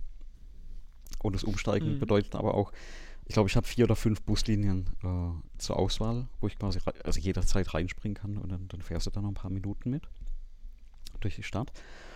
Und da wäre das eigentlich ganz nett dann zu wissen, ne, was ist der nächste Bus, weil du, du stehst ja meistens dann vor diesen Plänen und, suchst, kannst du in den reinsteigen oder, oder in, in den anderen. Genau. Und genau. dann bist du mal fünf Minuten zu spät. Ne? Welchen nimmst du jetzt? Ähm, jetzt auch so bei ein paar, paar Testfahrten, die ich mal gemacht hatte, natürlich auch mal prompt in eine Falschbahn eingestiegen, Mhm. ähm, die dann bestimmte Haltestellen nicht angefahren hat. Dann stand ich na, eine vorher ausgestiegen, dann 20 Minuten gewartet, bis die nächste Bahn kommt. Ähm, da das, das, das wünsche ich mir übrigens noch, was du gerade gebraucht hättest, was du gerade brauchen würdest. da- dass du so eine Info bekommst, oder? Na, das ist eine, eine, eine Erkennung, in welcher, welche Mhm. Falsche du jetzt eingestiegen Ah, bist. ja, ja, ja. Aber das, das, könnten sie ja, sie wüssten ja, in welche, also welche, welche Bahn fährt jetzt gerade Ja. da auf der Strecke. ja, ja. Da könnten sie dir sagen, hey, du bist falsch, du musst jetzt Ja. beim nächsten raus. Also, Oder fahr ähm, mal noch zwei weiter. Und, und das geht nicht nur mir so, sondern da sind auch dann äh, Touristen eingestiegen, die dann durchgefragt hatten. Ja. Äh, und, und dann wurde gesagt, ja, nee, hier, äh, die hält nur da und da. Und dann ist die, die Dame da raus und dann ist die Dame da reingekommen. da meinte ja doch, sie muss ja doch an die Haltestelle. Und als der Zug dann losgefahren ist, äh, kam raus, nee, sie muss doch nicht an die Haltestelle. Oh. Ähm, und das ist dann halt super ärgerlich. Ne? Und äh, ich für meinen Teil konnte halt rausspringen dann an einer Haltestelle und habe gewartet.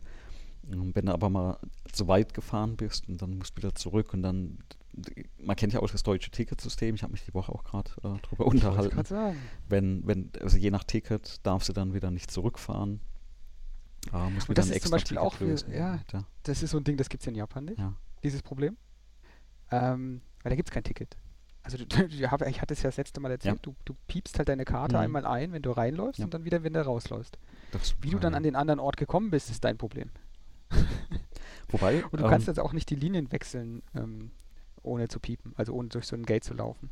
Ja, wobei, das gibt es also tatsächlich auch hier in der Region, ähm, gibt es das an, an, an den Straßenbahnhaltestellen, wo du auch eine Karte hast, die du ranhältst an, an der, das ist halt jetzt nicht, wie man das kennt von, äh, äh, von äh, London oder vielleicht auch von Japan, wo du wirklich nur reinkommst mit der Karte, sondern du kannst halt äh, dich registrieren, wenn du in den Zug einsteigst und aussteigst, wird halt dann wohl auf der Karte vermerkt. Ähm, also man geht ja in die Richtung. Also es gibt schon Technologien, wo man das dann das anwenden ein, kann. ein, ein Lichtschweif. Ähm, ich glaube, das, was du gerade ja. Ja. bei, bei uns ist ja eher das Problem, du hast halt immer diese äh, kleinen Regionalverbände, ne, die, die das dann für sich machen. Ja, die hast du ja Ähm, hier, hast ja hier auch. Haben die Also die das auch? Ist, Das Okay. ist ja genau das, was mich Ja. wundert. Ja, ja, na klar. aber die kriegen das dann Du trotzdem halt- hin. Ja, tun sie. Du hast halt hier tatsächlich äh, äh, äh, allein in diesem Gebiet hier, vielleicht, ich würde sagen, 20, ich habe es jetzt nicht gezählt, ich muss mal nachgucken, wie viele wirklich sind, aber ich würde jetzt aus dem Bauch sagen, mindestens 20 verschiedene Bahnbetreiber, die Okay. verschiedene Linien betreiben, die miteinander arbeiten, wo ich mit derselben Karte durchlaufen kann. Mhm.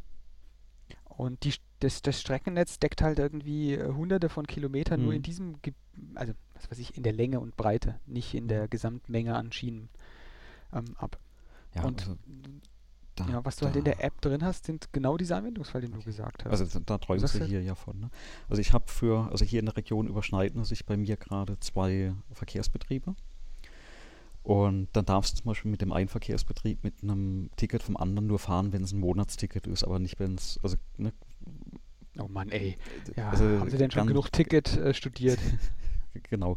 Und das Ticket selbst kannst du aber weder bei dem einen oder bei dem anderen ähm, Verkehrsverbund kaufen. Da brauchst du dann die App von der Bahn, die das äh, regionsübergreifend macht. Das heißt, im Endeffekt habe ich dann tatsächlich drei Apps von der Deutschen Bahn ähm, und dann von zwei Verkehrsbetrieben äh, drauf.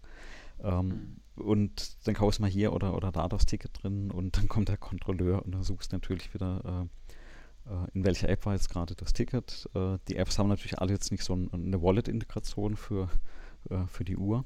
Das heißt, wa- was machst du dann natürlich? Du druckst den QR-Code aus. Also äh, eigentlich genau das, was du nicht möchtest. Hm. Aber weil in diesem Ja. App wir dann gar nicht mehr durchkommst. Also da ist es ein echt wünschenswert, du hast ein übergreifendes System, wo, ähm, wo du das machen kannst. Ich, ich, ähm, würd, ich würde mir wünschen, dass man diese ganzen Verantwortlichen mal irgendwie äh, Öffentliche Hierher beamt. oder? Ja. hierher beamt. Einfach hierher beamen. Hm. Und einfach mal kurz zeigen, wie das ist. Hm. Weil, weißt du, du, hast ein iPhone. Du, ähm, ich, ich gehe jetzt einfach mal aus, entweder hast du ein iPhone oder du hast kein iPhone. Mhm. Mit einem iPhone hast du es noch einfacher, ansonsten kommt ein Schritt mehr dazu. Aber du, du fällst ja aus dem Flugzeug, dann äh, hat deine Wallet automatisch einen Plus-Button Mhm. und da kannst du äh, ne, ne, so, eine, so eine Karte hinzufügen. Also du musst mit niemandem reden, du musst nichts weiter machen, du musst einfach nur in deine iPhone-Wallet gehen und auf den Plus-Button drücken Ja, und ja. sagen, du hättest gern so eine Suica-Karte. Mhm. Dann sagt er dir, kannst du kriegen, musst du aber was Geld draufladen, sonst kannst du die nicht benutzen. Ja. Dann sagst du, hier äh, sind 10 Euro. Dann machst du Katsching, Katsching. Mhm. Du hast 10 Euro eingeworfen ähm, über deinen Apple Pay und hast eine Karte mit 10 Euro. Dann kannst du dein iPhone einfach an dieses Ding halten und da durchlaufen. Ab dem Moment. Also Okay. wirklich 10 Sekunden Sache. Und ähm, dann bist du, egal welche Bahn hier ist, die lassen dich gar nicht in die Station. Du läufst da Mhm. rein, es macht Piep, du läufst raus, es macht Piep. Es ist so, die Leute, die das in Deutschland machen oder egal in welchem Land, das ist einfach komplett absurd, wie einfach das eigentlich geht und wie rückständig das an vielen anderen Orten dieser Welt ist. Also halt mal fest, an der Technologie kann es eben nicht liegen. Nee, das kann nicht an der Technologie liegen. Ich habe nämlich auch nochmal nachgeguckt. Es gibt so eine, so eine Übersicht, die kann ich ja auch mal in die, in die, äh, in die Shownotes reinpacken dann, Mhm. über die, diese, diese Vernetzung der einzelnen Anbieter von dieser Karte,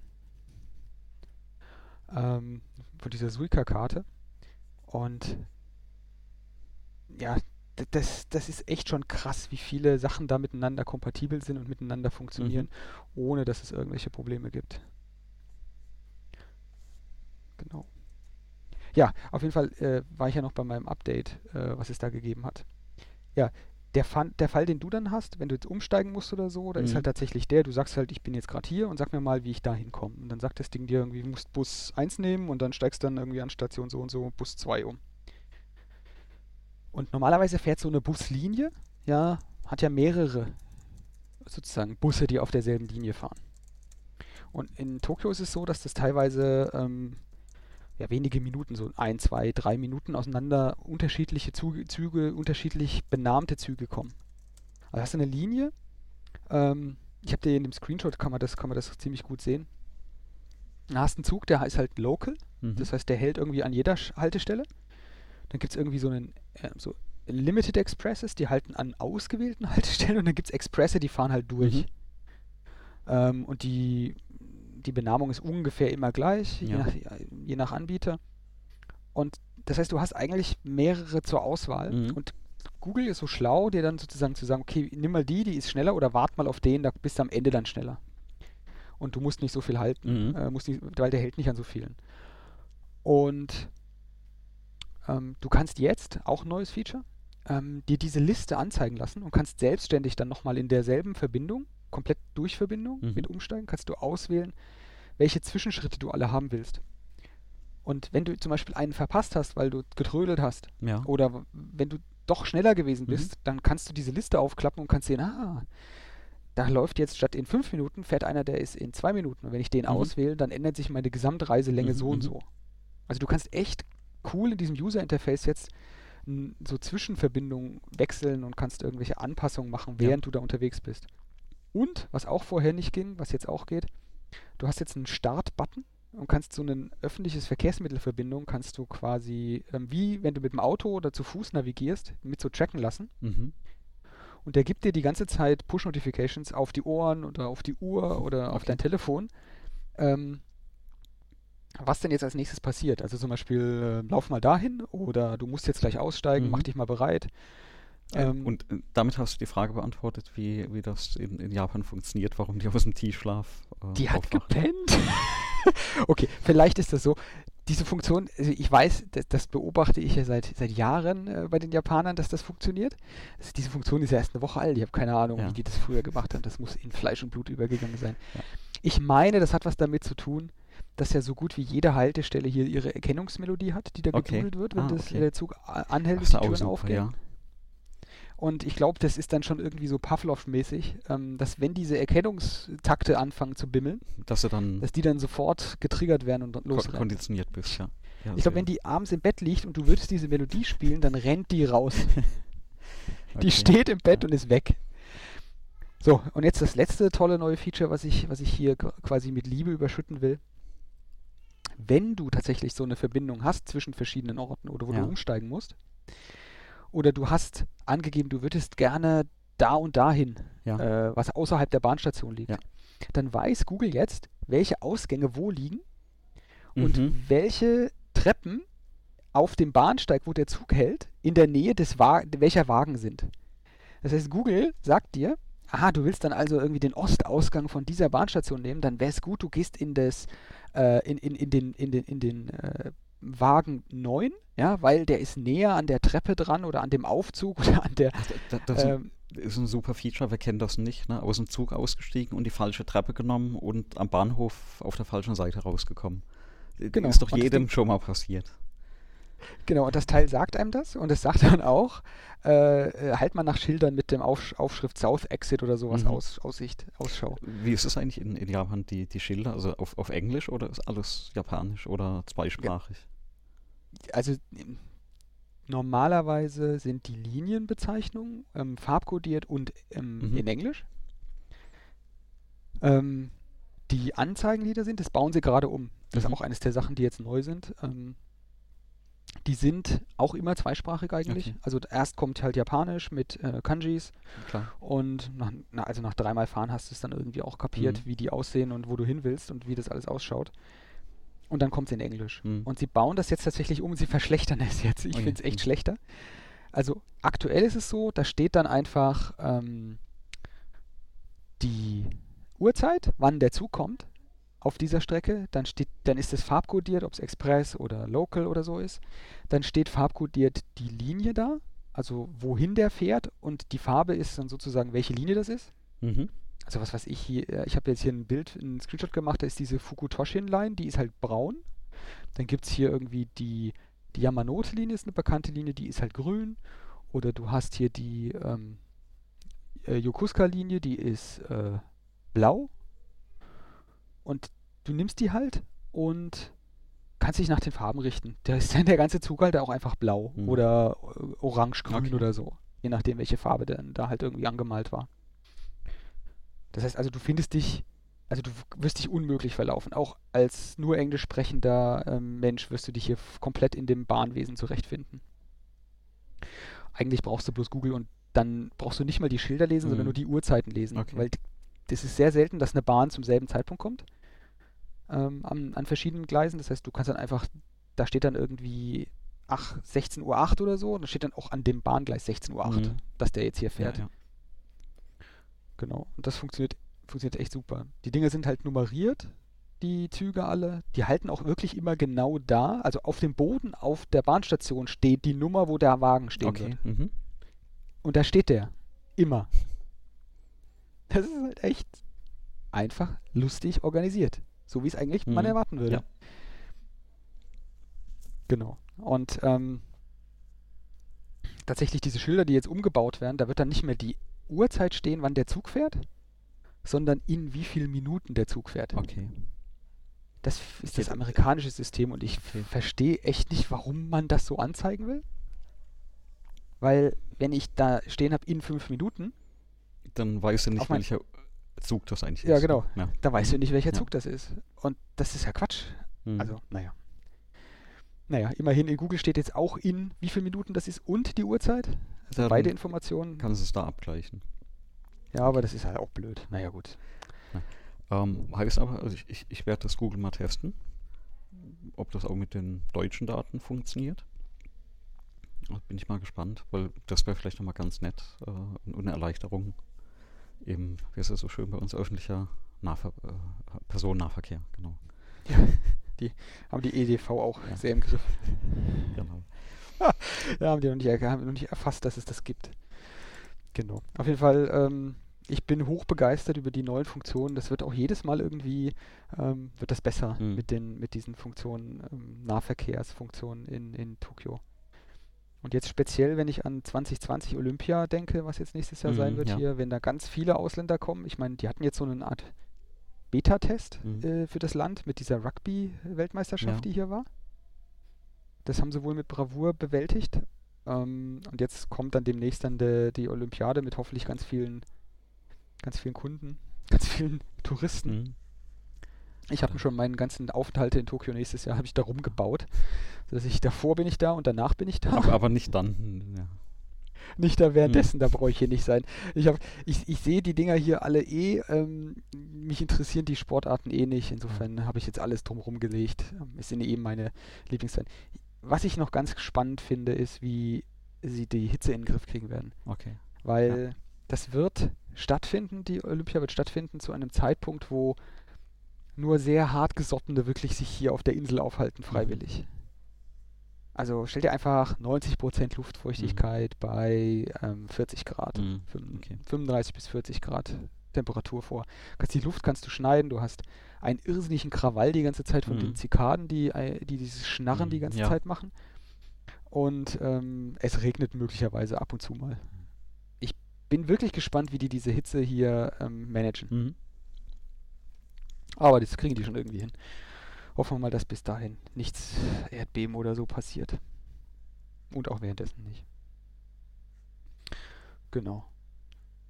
Ja, also damit wäre das Google-Thema abgeschlossen. Und ähm, ich habe mir jetzt eigentlich, also das Cashless, äh, also das Bezahlthema, was ich noch hatte, das Ja. hatte ich ja schon ein bisschen angerissen. Mhm.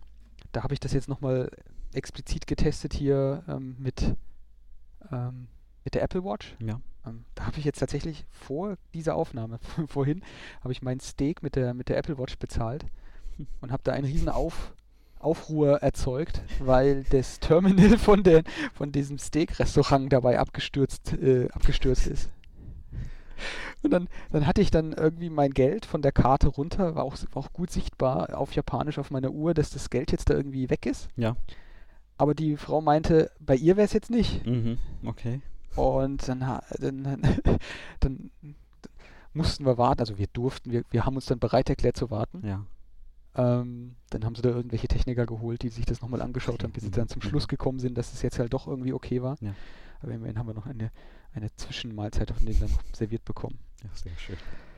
Aber das Cashless an sich muss ich schon echt sagen, ich glaube, ich habe dieses Mal hier noch nie so viel Geld ausgegeben, ohne Bargeld in der Hand zu haben. Mhm. Also es ist wirklich irrsinnig, wie, wie, wie viel mehr man jetzt hier ohne Bargeld bezahlen kann, was früher eigentlich eher eine Cash-Gesellschaft war, also Bargeldgesellschaft. Das hat sich jetzt in den letzten zwei, drei Jahren nochmal so dramatisch geändert, sodass du hier eigentlich, wenn du eine Apple Watch am Armgelenk hast, ähm, da brauchst du nichts weiter. Da kannst du den, kommst du komplett durch, äh, Wochen von Urlaub. Also mit, mit der, also tatsächlich mit, mit der Uhr habe ich mich bis zu dem einen Mal, wo es dann nicht funktioniert hat, nicht mehr getraut.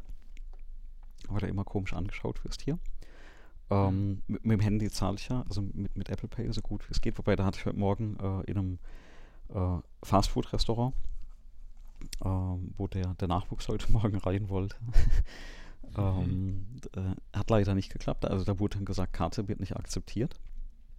Genau, das ja, passiert bei Apple Pay in, in Deutschland oft. äh, Genau. Hast bestimmt einen American Express. Ja, genau, so, genau, weil das muss man Ja. natürlich, natürlich auch wissen, dass ja, ähm, man zahlt ja im Endeffekt nicht mit Apple Pay, sondern mit der, mit der Karte, die hinterlegt ist. Und Mhm. da macht es dann durchaus Sinn, nochmal eine, eine andere Karte ähm, reinzulegen, die, die dann vielleicht verwendet wird.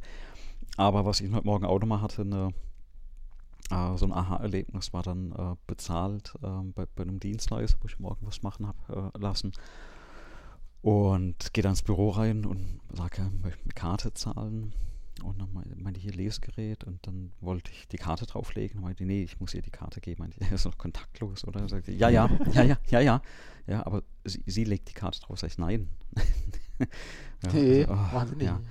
ja, nee, also das ging ein bisschen hin und her, bis sie mir dann doch die Karte aus der Hand genommen hat und genau fünf Zentimeter neben meiner Hand die Karte auf das Lesegerät gelegt hat, mir dann die Karte wieder in die Hand gedrückt hat. Hä? Und dann habe ich ja doch mal böse angeguckt und gemeint, ja, war, jetzt nicht wirklich notwendig. Ne? Hätte ich auch da hinlegen müssen. Ja, nee, muss sie, ist so die, die Anweisung. Ja, da Ähm, macht er halt und kein so. Geschäft. Tatsächlich wäre das der Moment, wo ich das äh, Geschäft abbreche.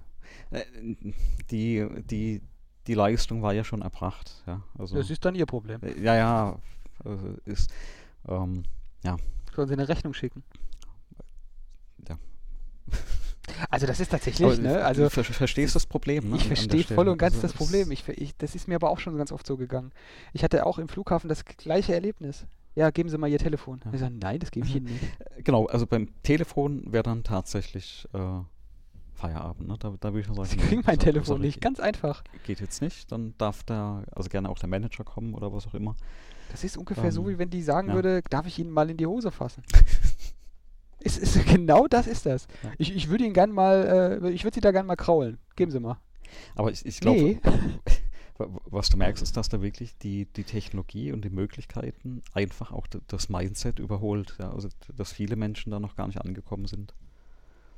Ja, Ja, also einfach- unverständlich, ehrlich gesagt. Aber ist tatsächlich auch in Tokio so, dass ich oft, was Apple Pay angeht, da, Apple Pay wird hier nicht oft benutzt. Mhm. Hier Ja, sind andere Sachen ja. eher, die benutzt werden. Also das Sulka zum Beispiel, das ist viel, viel, viel Ja. verbreiteter als Apple Pay. Also meine drei, vier Versuche mit Apple Pay zu bezahlen. Also das darf man jetzt auch nicht zusammenwerfen, ne? Das ist nicht Ja. das gleiche. Das, dieses Sulka-Zeug, Ja, ja. was ich erzähle, das ist tatsächlich ein Chip, der da quasi eine eigene Implementierung von Apple ist. Das hat ein man, eigenes ich, Stück. vor Ja. das letzte Mal oder vor zwei Mal hatten wir drüber gesprochen, ja. Und ähm, ist schon echt, ist schon echt erstaunlich, wie, wie du sagst, wie, wie die Welt des Möglichen, das, was die Leute im Kopf irgendwie gebacken kriegen, überholt. Und dass ich irgendjemandem meine Uhr oder mein Telefon gebe, auf die Idee, allein zu kommen. Ich meine, das kann ja sein, dass Mhm. der ihr Telefon da irgendwie nicht halb so wichtig für sie ist. Aber das heißt ja nicht, dass ich ihnen meins gebe. Ja. Wie ist da eigentlich die, die Versicherungssituation, wenn die das Ding fallen lassen? Also wenn, wenn du das aus der Hand gibst, ist es im Prinzip dein vermutlich persönliches Problem. Also ich bin kein Anwalt, Ja, und das ist kenn ja mich da nicht aus.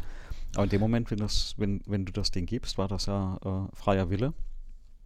Und wenn die es kaputt machen, äh, ähm, kannst du hoffen, dass die eine Haftpflicht haben, die da einspringt. Aber so oder so musste das wahrscheinlich in irgendeiner Form rechtlich erstmal ähm, Erstreiten. Erstreiten, genau. Also ich denke auch nicht, dass Das da ist ja die, also das Unternehmen oder die Firma ähm, da, dafür. Das hätte ich jetzt eigentlich auch, ja, hätte ich jetzt auch erwartet, irgendwie so. also Aber das ist ja natürlich auch schon wieder, macht man sich eigentlich keine Gedanken drum, Nee. da gibt man mal schnell aus der Hand so ein Ding. Ja. Ja, gibt man nicht, aber manche Menschen machen das. Ich habe das schon häufig genug gesehen, dass die Menschen da gar kein Problem zu haben scheinen, wenn so ein Ding da aus der Hand gegeben Ja. wird. Naja, ich hoffe, sie haben alle ein Backup. Nicht.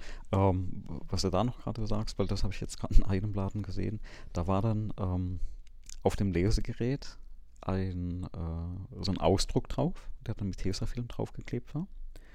Mhm. Und da stand auch drauf, hier bitte keine Telefone. Was? Ja, also weil wohl viele versuchen dann, dann da doch mit, mit Apple Pay zu zahlen, aber dieses Terminal halt das nicht unterstützt. Ach so. Was du aber auch gesehen hast, dass so viele schon das Telefon versucht haben, da drauf zu legen, dass das Display komplett verkratzt war. Also die, die, dieses Display, ähm, also, Ach, so ein Plastikdisplay wahrscheinlich. ja, ne? ja, und äh, ist auch ein Gerät, was nicht für kontaktlos gedacht ist. Also du musst wirklich die Karte Ja. reinstecken und deswegen war das Display auch nicht so äh, äh, stabil. Und das war schon richtig, kauft man solche. schon richtig, richtig verschrammt. Und dann haben sie Oh wirklich drauf gedruckt, äh, hier bitte nicht, äh, keine Telefone. Deswegen kauft man so Dinge halt nicht bei Rudis Restaurante. Er sollte doch mittlerweile sich rumgesprochen haben, dass dies kontaktlos auch mal gibt. Genau, also ich weiß auch nicht, äh, du, du kaufst die oder sind die gemietet? Also ich kenne da die, die, die Bankprozesse hinter, äh, nicht hinten dran. Aber klar, wenn, wenn du das jetzt gekauft hast und angeschafft hast, ähm, nur weil es jetzt kontaktlos gibt, äh, gehst du nicht zwingend hin und kaufst jetzt ein neues Gerät. Also hier, hier hat sich halb, halbwegs durchgesetzt, diese, diese normalen Kreditkarten äh, kontaktlos Ja. oder so zu machen. Das, das kriegen die noch hin. Apple Pay kriegen die nicht hin, obwohl es eigentlich das gleiche sein müsste, erstaunlicherweise. Und immer, immerhin kann ich hier noch punkten mit meiner tollen äh, kostenlosen N26-Kreditkarte, weil die ist nämlich durchsichtig. Also es ist halt wirklich ein Stück durchsichtige Plastik Ja, mit den Kreditkartenzahlen drauf Mhm. und diesem äh, RF, also diesem Loop, dieser Antennenloop. Ja. Als, als, als, Mhm. als äh, kupferner Draht. Ähm, und die sieht sehr ungewöhnlich aus, wenn sie sie so in der Hand hält. Weil es halt nur ein Stück Plastik ist, was durchsichtig ist. Sieht aus wie so eine CD-Hülle mit, mit, mit, mit Kupferdraht drauf. okay. Und ähm, das kommt, äh, sieht immer ein bisschen lustig aus, wenn man die rausholt. Genau. Ja, ich habe jetzt eigentlich nur noch so am, zum, zum Abschluss ähm, einfach so was zum Nachdenken, was, was mich zum Nachdenken gebracht hat. Nämlich so den Aufwand, den die Welt immer so treibt, wenn irgendwelche Großveranstaltungen sind. Ich weiß Mhm. nicht, wann, was, wann warst du zum letzten Mal auf einer Großveranstaltung mit so 100.000 Leuten? Oh, schon richtig, richtig lange her. Also in den letzten Jahren gar nicht mehr. Ne? Also da, da bin, ich, bin ich sehr genügsam geworden. Äh, äh, war mir auch immer, immer zu viel äh, äh, Tumult und äh, hatte auch was ein bisschen mit der Dis Disziplin zu tun. Ja, wenn du irgendwo also Konzert oder, oder Fußballspiel oder sonst wohin gehst. Ähm, also je disziplinierter die, die Zuschauer oder die Teilnehmer sind, also finde ich, dann macht das durchaus mehr Spaß. Ähm, aber jetzt, äh, ja. Aber ich glaube, da ist auch zum Beispiel in Japan eine andere Mentalität ne, bei, bei solchen Veranstaltungen. Mhm. Ja, das mit der Disziplin kann das schon was zu tun haben, denke ich. Ja, das stimmt. Ähm, ich, ich weiß es halt von so einfachen Dingen wie, du bist an einem Flughafen, du bist auf irgendeiner, einem größeren Stadtfest oder sowas und guckst halt so rum, was denn da so an Sicherheit unterwegs ist. Mhm. Und oft ist es mir in den letzten Jahren so gegangen, dass da sehr, sehr, sehr oft äh, bewaffnete Polizisten mit Maschinengewehr im Anschlag oder so weiter gestanden sind. Ähm, am Flughafen siehst du die grundsätzlich Mhm. in Deutschland. Ähm, und wenn man, wenn man nach Japan kommt, fällt einem dann total krass auf, wie das eben genau nicht der Fall ist. Wie du keinen einzigen äh, bewaffneten in, in Kugelschutzweste Menschen irgendwo rumstehen siehst, wie du selbst auf so einer Veranstaltung mit 100.000 Leuten, das war jetzt hier letzte Woche die, diese Emperor's Parade, die, äh, der der ist ja jetzt sozusagen, ähm, der Kaiser hat ja gewechselt Mhm. ähm, auf, und der ist, hat sich jetzt einmal in seinem tollen Luxusauto da durch die, durch die Innenstadt fahren lassen, von einem Palast zum anderen. Ähm, so eine vier Kilometer lange Strecke oder so war das. Das hat dann irgendwie dreiviertel Stunde hat das gedauert, da lang zu fahren. Und da haben wir es uns noch nicht nehmen lassen, sind wir auch mal hingelaufen, hingedackelt und haben uns da die Sicherheitssachen natürlich auch beeindruckt, weil da gab es genau, genau gar keine. Da gab es einfach Standardpolizisten. Mhm. Ähm, zugegeben, ein paar mehr. Einfach so mal 10.000 Polizisten oder so. Und also, ich weiß nicht, hast du dir die Aufnahmen mal angeschaut? Nein, davon? nein, gar nicht. Nee. Kann, die, die verlinke ich dir mal. Einfach nur mal Mhm. reinschauen. Weil was du da sehen wirst, ist, da wo das Auto langfährt, da stehen alle fünf Meter ein Polizist. Mhm. Und es ist nicht so, dass, also die gesamten vier Kilometer stehen alle fünf Meter ein Polizist. Und mit dem Gesicht zur Menge, Mhm. mit dem Rücken zum Auto, auf beiden Seiten der Straße. Und hinter denen nochmal eine Linie mehr Polizisten. Und die gesamten, die, dieses gesamte Crowd Control haben die einfach nur mit normalen Polizisten gemacht, die dann rumgelaufen sind und einfach nur in solchen Flüstertüten den Leuten gesagt haben, wo sie jetzt lang sollen und wo nicht. Und das hat funktioniert. Keiner von denen hat ein Maschinengewehr, sonst irgendwelche Sachen sichtbar getragen oder in der Hand gehabt. Keiner hat irgendwelche Sicherheitskontrollen gemacht. Nirgends. Ich bin nicht eine einzige Taschenkontrolle und ich war genau im Kern der ganzen Sache dort. Ich bin nicht einmal kontrolliert worden, nicht einmal angesprochen worden. Ich musste durch kein Tor, durch keinen Checkpoint, nichts. Ähm, das war wirklich krass als Vergleich zu Deutschland, wo da wirklich alles ein bisschen anders oder ein bisschen anders gehandhabt wird, ja. Genau. Aber ich glaube, einer, einer der Gründe ist ja auch zum Beispiel, dass ähm, Japan ja ein äh, unheimlich äh, striktes Waffengesetz hat. Ich, Ja, ich also glaube, es ist ja da tatsächlich. so, so gut wie nicht möglich, dass du da als Privatmensch an eine äh, äh, Schusswaffe kommst. Nicht nur das, also es ist tatsächlich auch so, dass ähm, äh, Messer verboten sind. Also Okay. wenn ich, ich darf kein Messer mit mir führen, kein offenes Mhm. Messer mit mir führen. Offenes Messer heißt stehende Klinge zum Beispiel. Mhm.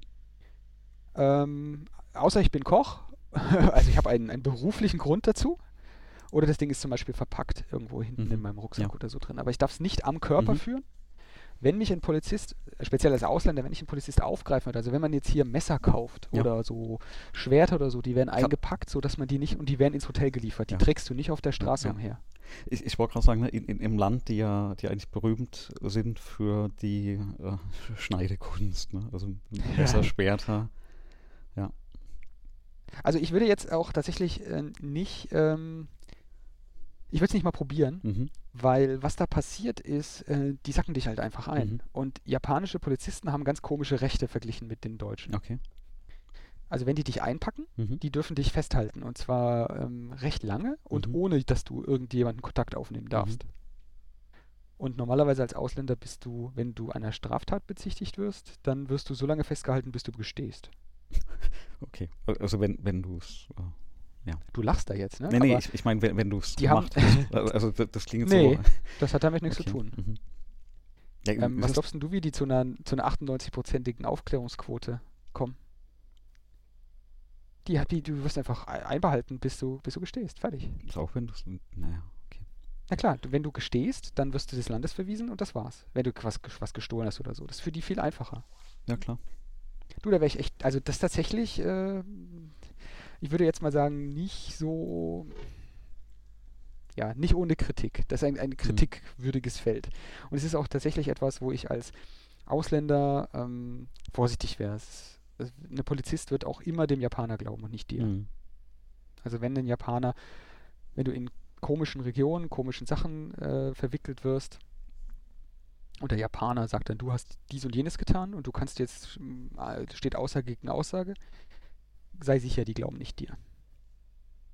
Ja, aber man geht ja auch, behaupte ich mal, in, also eigentlich in so ein Land oder Urlaub und hat ja nicht irgendwie zwielichtige Geschäfte vor. Also, Ja, natürlich nicht. Es ist halt so, dass äh, es gibt komische Situationen. Komische Situationen sind einfach komische Situationen.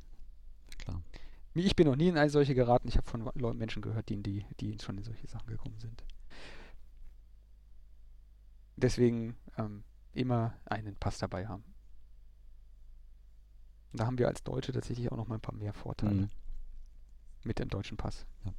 Nee, also ich, ich kenne, äh, ich, ich in, in der Zeit, wo ich viel gereist bin, also ich, ich hatte ja das äh, USA äh, öfters mal die äh, Situation, dass dich Polizei anhält oder auch gerade an den Flughäfen äh, und dich befragt. Oder auch in England äh, hatte ich das äh, durchaus mal äh, gerade an den Flughäfen, ähm, dass du da befragt wirst. Und ich hatte einmal tatsächlich die Situation, wo mir zum Beispiel auch Polizei hinterher gelaufen ist.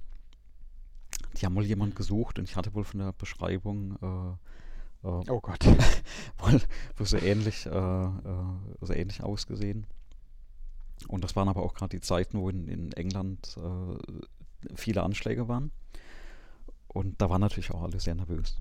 Und dann äh, wurde es halt irgendwo dann doch mal angehalten und, und befragt und alles. Und auch da, ne, also, also Pass äh, hier, von wo kommst du, nach wo gehst du. Und war eigentlich in den USA eigentlich auch dann immer so, wenn du erklären konntest, wo kommst du her, wo, wo gehst du hin.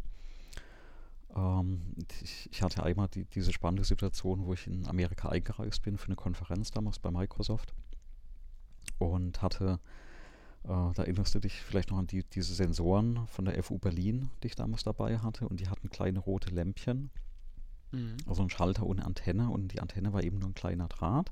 Das waren halt mhm. Prototypen von Hand gelötet, acht Stück in einem Plastikkoffer und äh, die haben sich leider während dem Flug angerüttelt und die Batterien waren halt fest verbaut. Und als die dann diesen Koffer aufgemacht hatten, ähm, waren da Platinen mit Batterien mit Kabeln dran, die, die geblinkt haben. Und ja. dann dürfte ich dann doch ein bisschen länger bei Customs bleiben und musste erklären, äh, was diese Sensoren eigentlich machen und äh, dass es kein Sprengstoff ist und äh, ja. Also, oh Mann. Also ja, man kann in sowas unverschuldet reinkommen. Ja, so, so eine dann, Szene meinte ich jetzt gar nicht mal. Ne? Ja, also ich, aber, aber, es gibt tatsächlich. Es, es, es hilft, ja. die, sag ich mal, die, die Regeln und die, und die Gebräuche an einer Stelle zu kennen ne? und, und auch wie du dich an der Stelle verhältst. Also genau das, was du sagst, hab einen Pass dabei.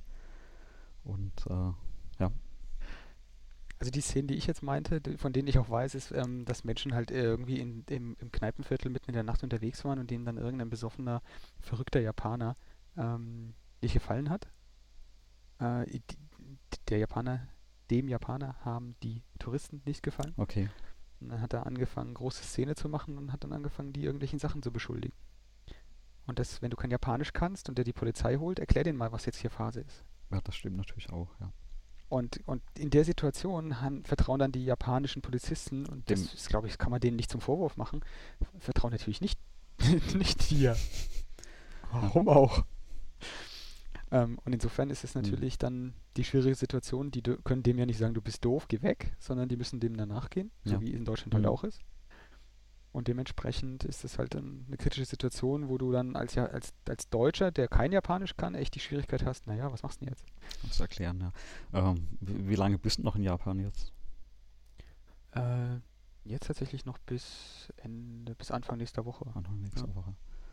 Ja, dass du dann mal die, die, die nächste Woche nicht, nicht noch in so eine Situation reinkommst. nee, das ist, also ich ja. glaube, das ist doch sehr unwahrscheinlich. Tatsächlich ist es so, dass es im Gegensatz zu Deutschland ich äh, mit der japanischen Polizei extrem gute äh, Erfahrungen gemacht habe. Mhm. In Deutschland ist es so, da hast du eher so dieses, also das kennt man doch, man wird erzogen zu Respekt vor der Polizei mhm. und wie der Polizist ist. Also in meiner Kindheit war der, der Polizist noch der Freund und Helfer. Mhm. Das ist, hat sich ein bisschen gewandelt, irgendwie habe ich das Gefühl in den letzten Jahr, Jahren, Jahrzehnten zu, dass dann doch eher irgendwie eher ein bisschen Angstgefühl hast, weil der Typ hat halt ein Maschinengewehr dabei und trägt das Ding halt auch offen oder hat eine Pistole dabei, die er offen trägt. Und also zumindest mich hat auf der Autobahn auch schon mal ein Polizei äh, in Zivil Polizeigeschwader angehalten und hat ähm, quasi die komplette Szene einmal gemacht. Habe ich das mal erzählt? Nee, in, das war noch in Deutschland, Microsoft. oder? In Deutschland. Mhm. Mietwagen, ähm, Sixt. Ne? Mhm. Ähm, und ich hatte irgend, aus irgendeinem komischen Grund ein Upgrade gekriegt auf irgendeinen äh, größeren Mercedes. Da sitze ich dann da so in meinem jugendlichen Studentensein in diesem, in diesem Mercedes und fahre da der, in der Autobahn, auf der Autobahn Richtung München. Auf einmal werde ich von der Polizei bitte folgen aus, rausgeholt ähm, auf eine Rastplatz-Tankstelle. Ähm, einer der Polizisten steigt aus, stellt sich hinter mein Auto, Waffe im Anschlag und der andere, äh, also auf mich gerichtet, ja, und der andere ähm, klopft an die Scheibe und will meine Papiere und fragt, was ist und ob er in meinen Kofferraum gucken kann. Das wäre jetzt noch nicht aufregend genug gewesen. Da kommt plötzlich von dieser, diesem Rastplatz ein Typ, ich würde sagen so 1,80, 1,90 in der Höhe, 150 Kilo, äh, mit Goldkettchen und Sonnenbrille. Also so richtig so der Typ, wie du es dir denkst. Äh, kommt an und fragt, ob es Probleme gibt und ob er helfen soll. Mich, fragt er das.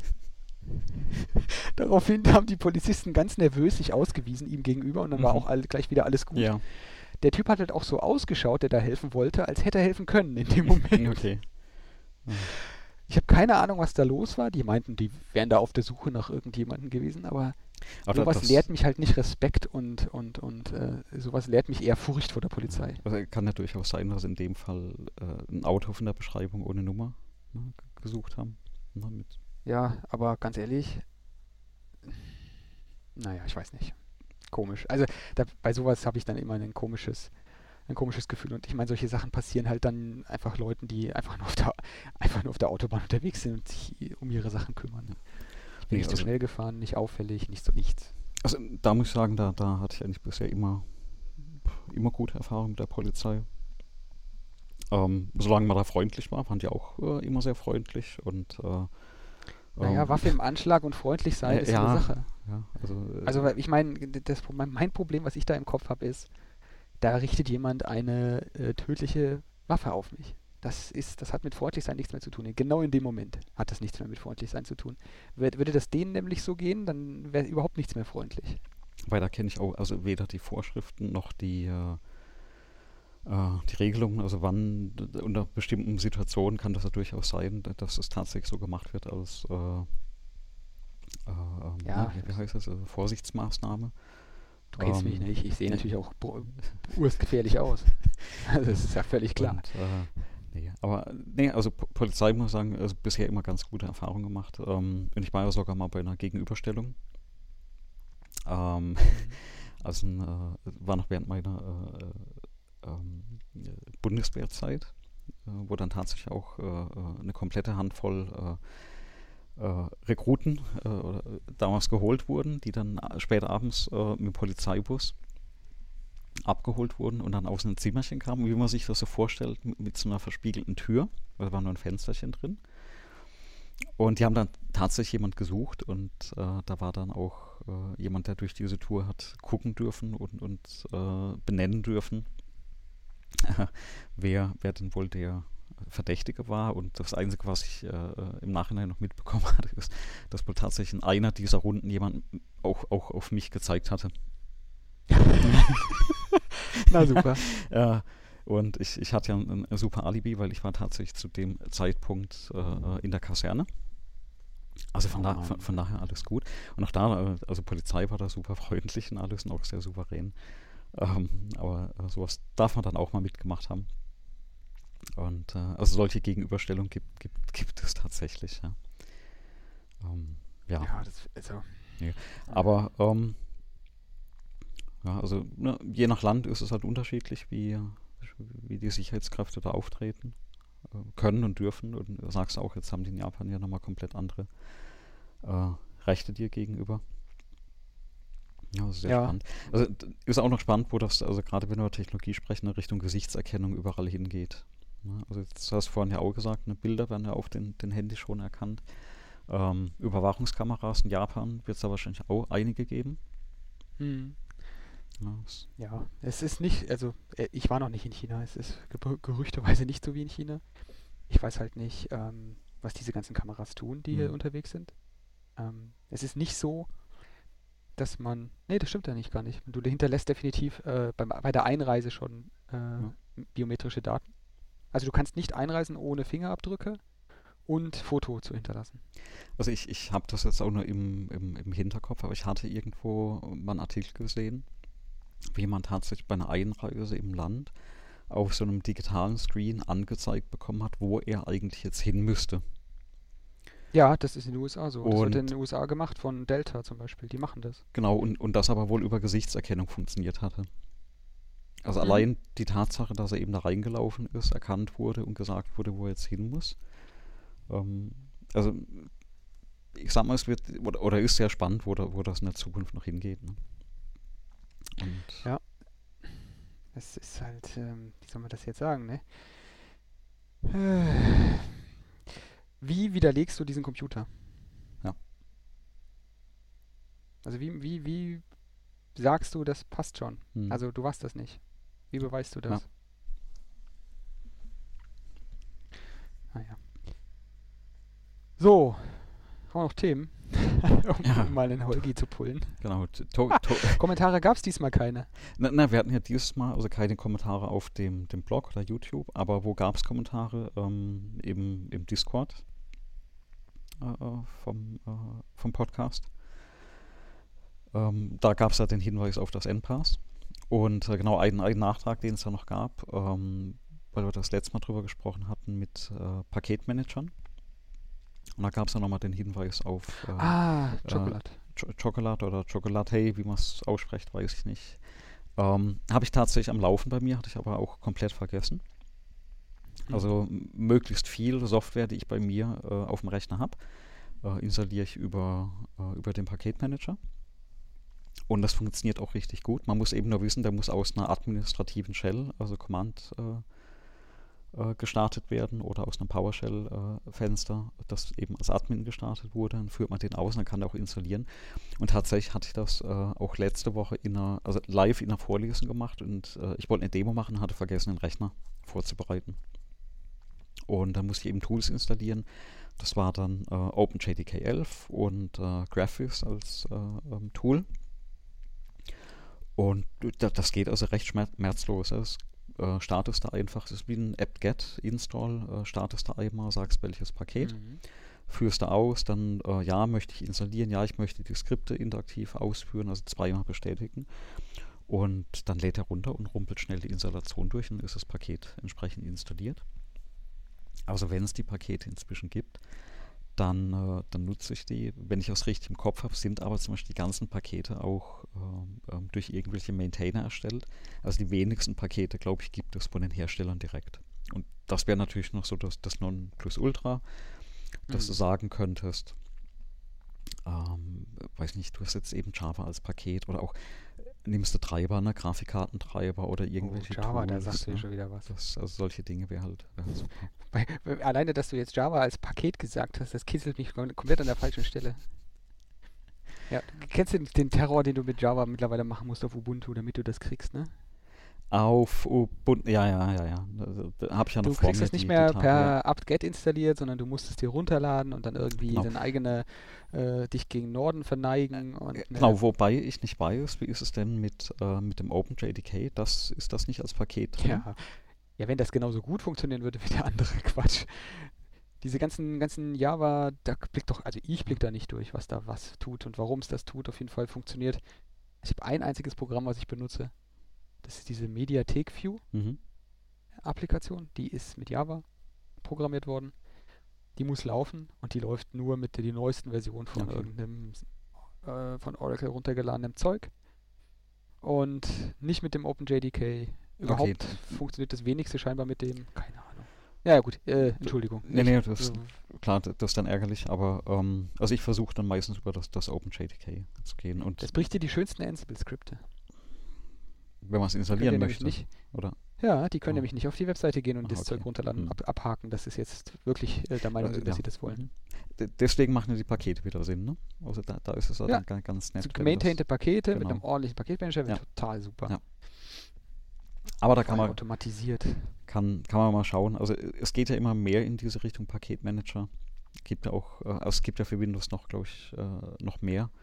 Und vielleicht gibt es ja irgendwann mal auch einen Standard, wo man das genauso wie bei den anderen Tools oder, oder Plattformen einsetzen kann. Ja, aber das war noch ein Hinweis, der ja auch kam äh, als Kommentar. Ja, also Mhm. das gibt's und dann äh, können wir vielleicht auch irg irgendwann mal da ein bisschen mehr noch drüber erzählen. Äh, von meiner Seite kann ich nur sagen, also ich benutze es und äh, es funktioniert. Ja, also Ich werde es nochmal probieren auf jeden Fall. klappt, klappt eigentlich Ich habe es noch nicht gut. angeschaut. Ähm, also die Pakete sind einer vierstelligen Z äh, äh, Zahl, also man kriegt das meiste und man kann mal schnell äh, schauen, ob es geht. Kriegt man es auch gut wieder weg? Also das ist ja auch immer eines der, installieren ist ja der Ähm, erste Kunst und zweite ja, ist dann wieder ist eine spannende. Frage. Ich, ich habe darüber noch nie ein Paket deinstalliert. Ah, Echt nicht, mal ganz ne? Also habe ich noch nie gemacht. Ähm, wo, es, glaube ich, nochmal ganz spannend wird, und ich glaube, dass das liefern die Pakete Stand heute oder, oder der Manager nicht so eine Abhängigkeit. Ne? Also wenn, wenn du sowas wie, äh, wie bei, bei äh, apt und, und unter Linux hast oder so ein apt-get-install ausführst, dann werden halt auch die ganzen abhängigen äh, Pakete mit installiert. Mhm. Oder du hast ja sowas wie ein Auto-Remove, wo du sagst, alles, was nicht mehr benötigt wird, kannst du äh, automatisch deinstallieren. Das sind halt wobei alles das Dinge. Ja, das wird ja bei, bei, bei Linux jetzt auch immer weniger. Gell? Ja. Dieses ganze Snap-Zeug, das basiert Ja. ja. auf dem Gedanken, dass deine ganzen Dependencies mitlieferst. Mhm. Was dann dazu führt, dass du für die popeligste Software 20 mal dieselbe Library auf dem Mhm. Rechner hast. Ja. Abhängigkeitshölle durch Kopiehölle Mhm. ersetzt. Ja. Ja, da, da bin ich mal gespannt. Also ich schaue es mir auch mal an und äh, experimentiere auch ein bisschen damit rum. Also speziell dieses Deinstallieren und wieder loswerden von Zeug, was man mal eben ausprobiert hat. Ich glaube, das kann echt, äh, das kann Leben retten. Gut, gut. Dann sind wir auch wieder über die zwei Stunden gekommen diesmal. Genau. Ja, in, in, in dem Sinne, ne, würde ich sagen, noch, noch einen schönen Japan-Aufenthalt. Ja, danke schön. Und den nächsten Podcast machen wir dann wahrscheinlich wieder äh, in Deutschland. Ja, wahrscheinlich schon. Ja. Da wird jetzt die leuchtende Maus frei für den Kleinen. G- Genau. die, die reiche ich jetzt direkt weiter. In diesem Sinne wünsche ich dir noch einen schönen Urlaub. Dankeschön. eine gute Heimreise. Ja, hoffe ich doch. Ja, wenn die Lufthansa streikt, dann müssen wir mal gucken, ob das sich verschiebt. Alles klar. Bis dann.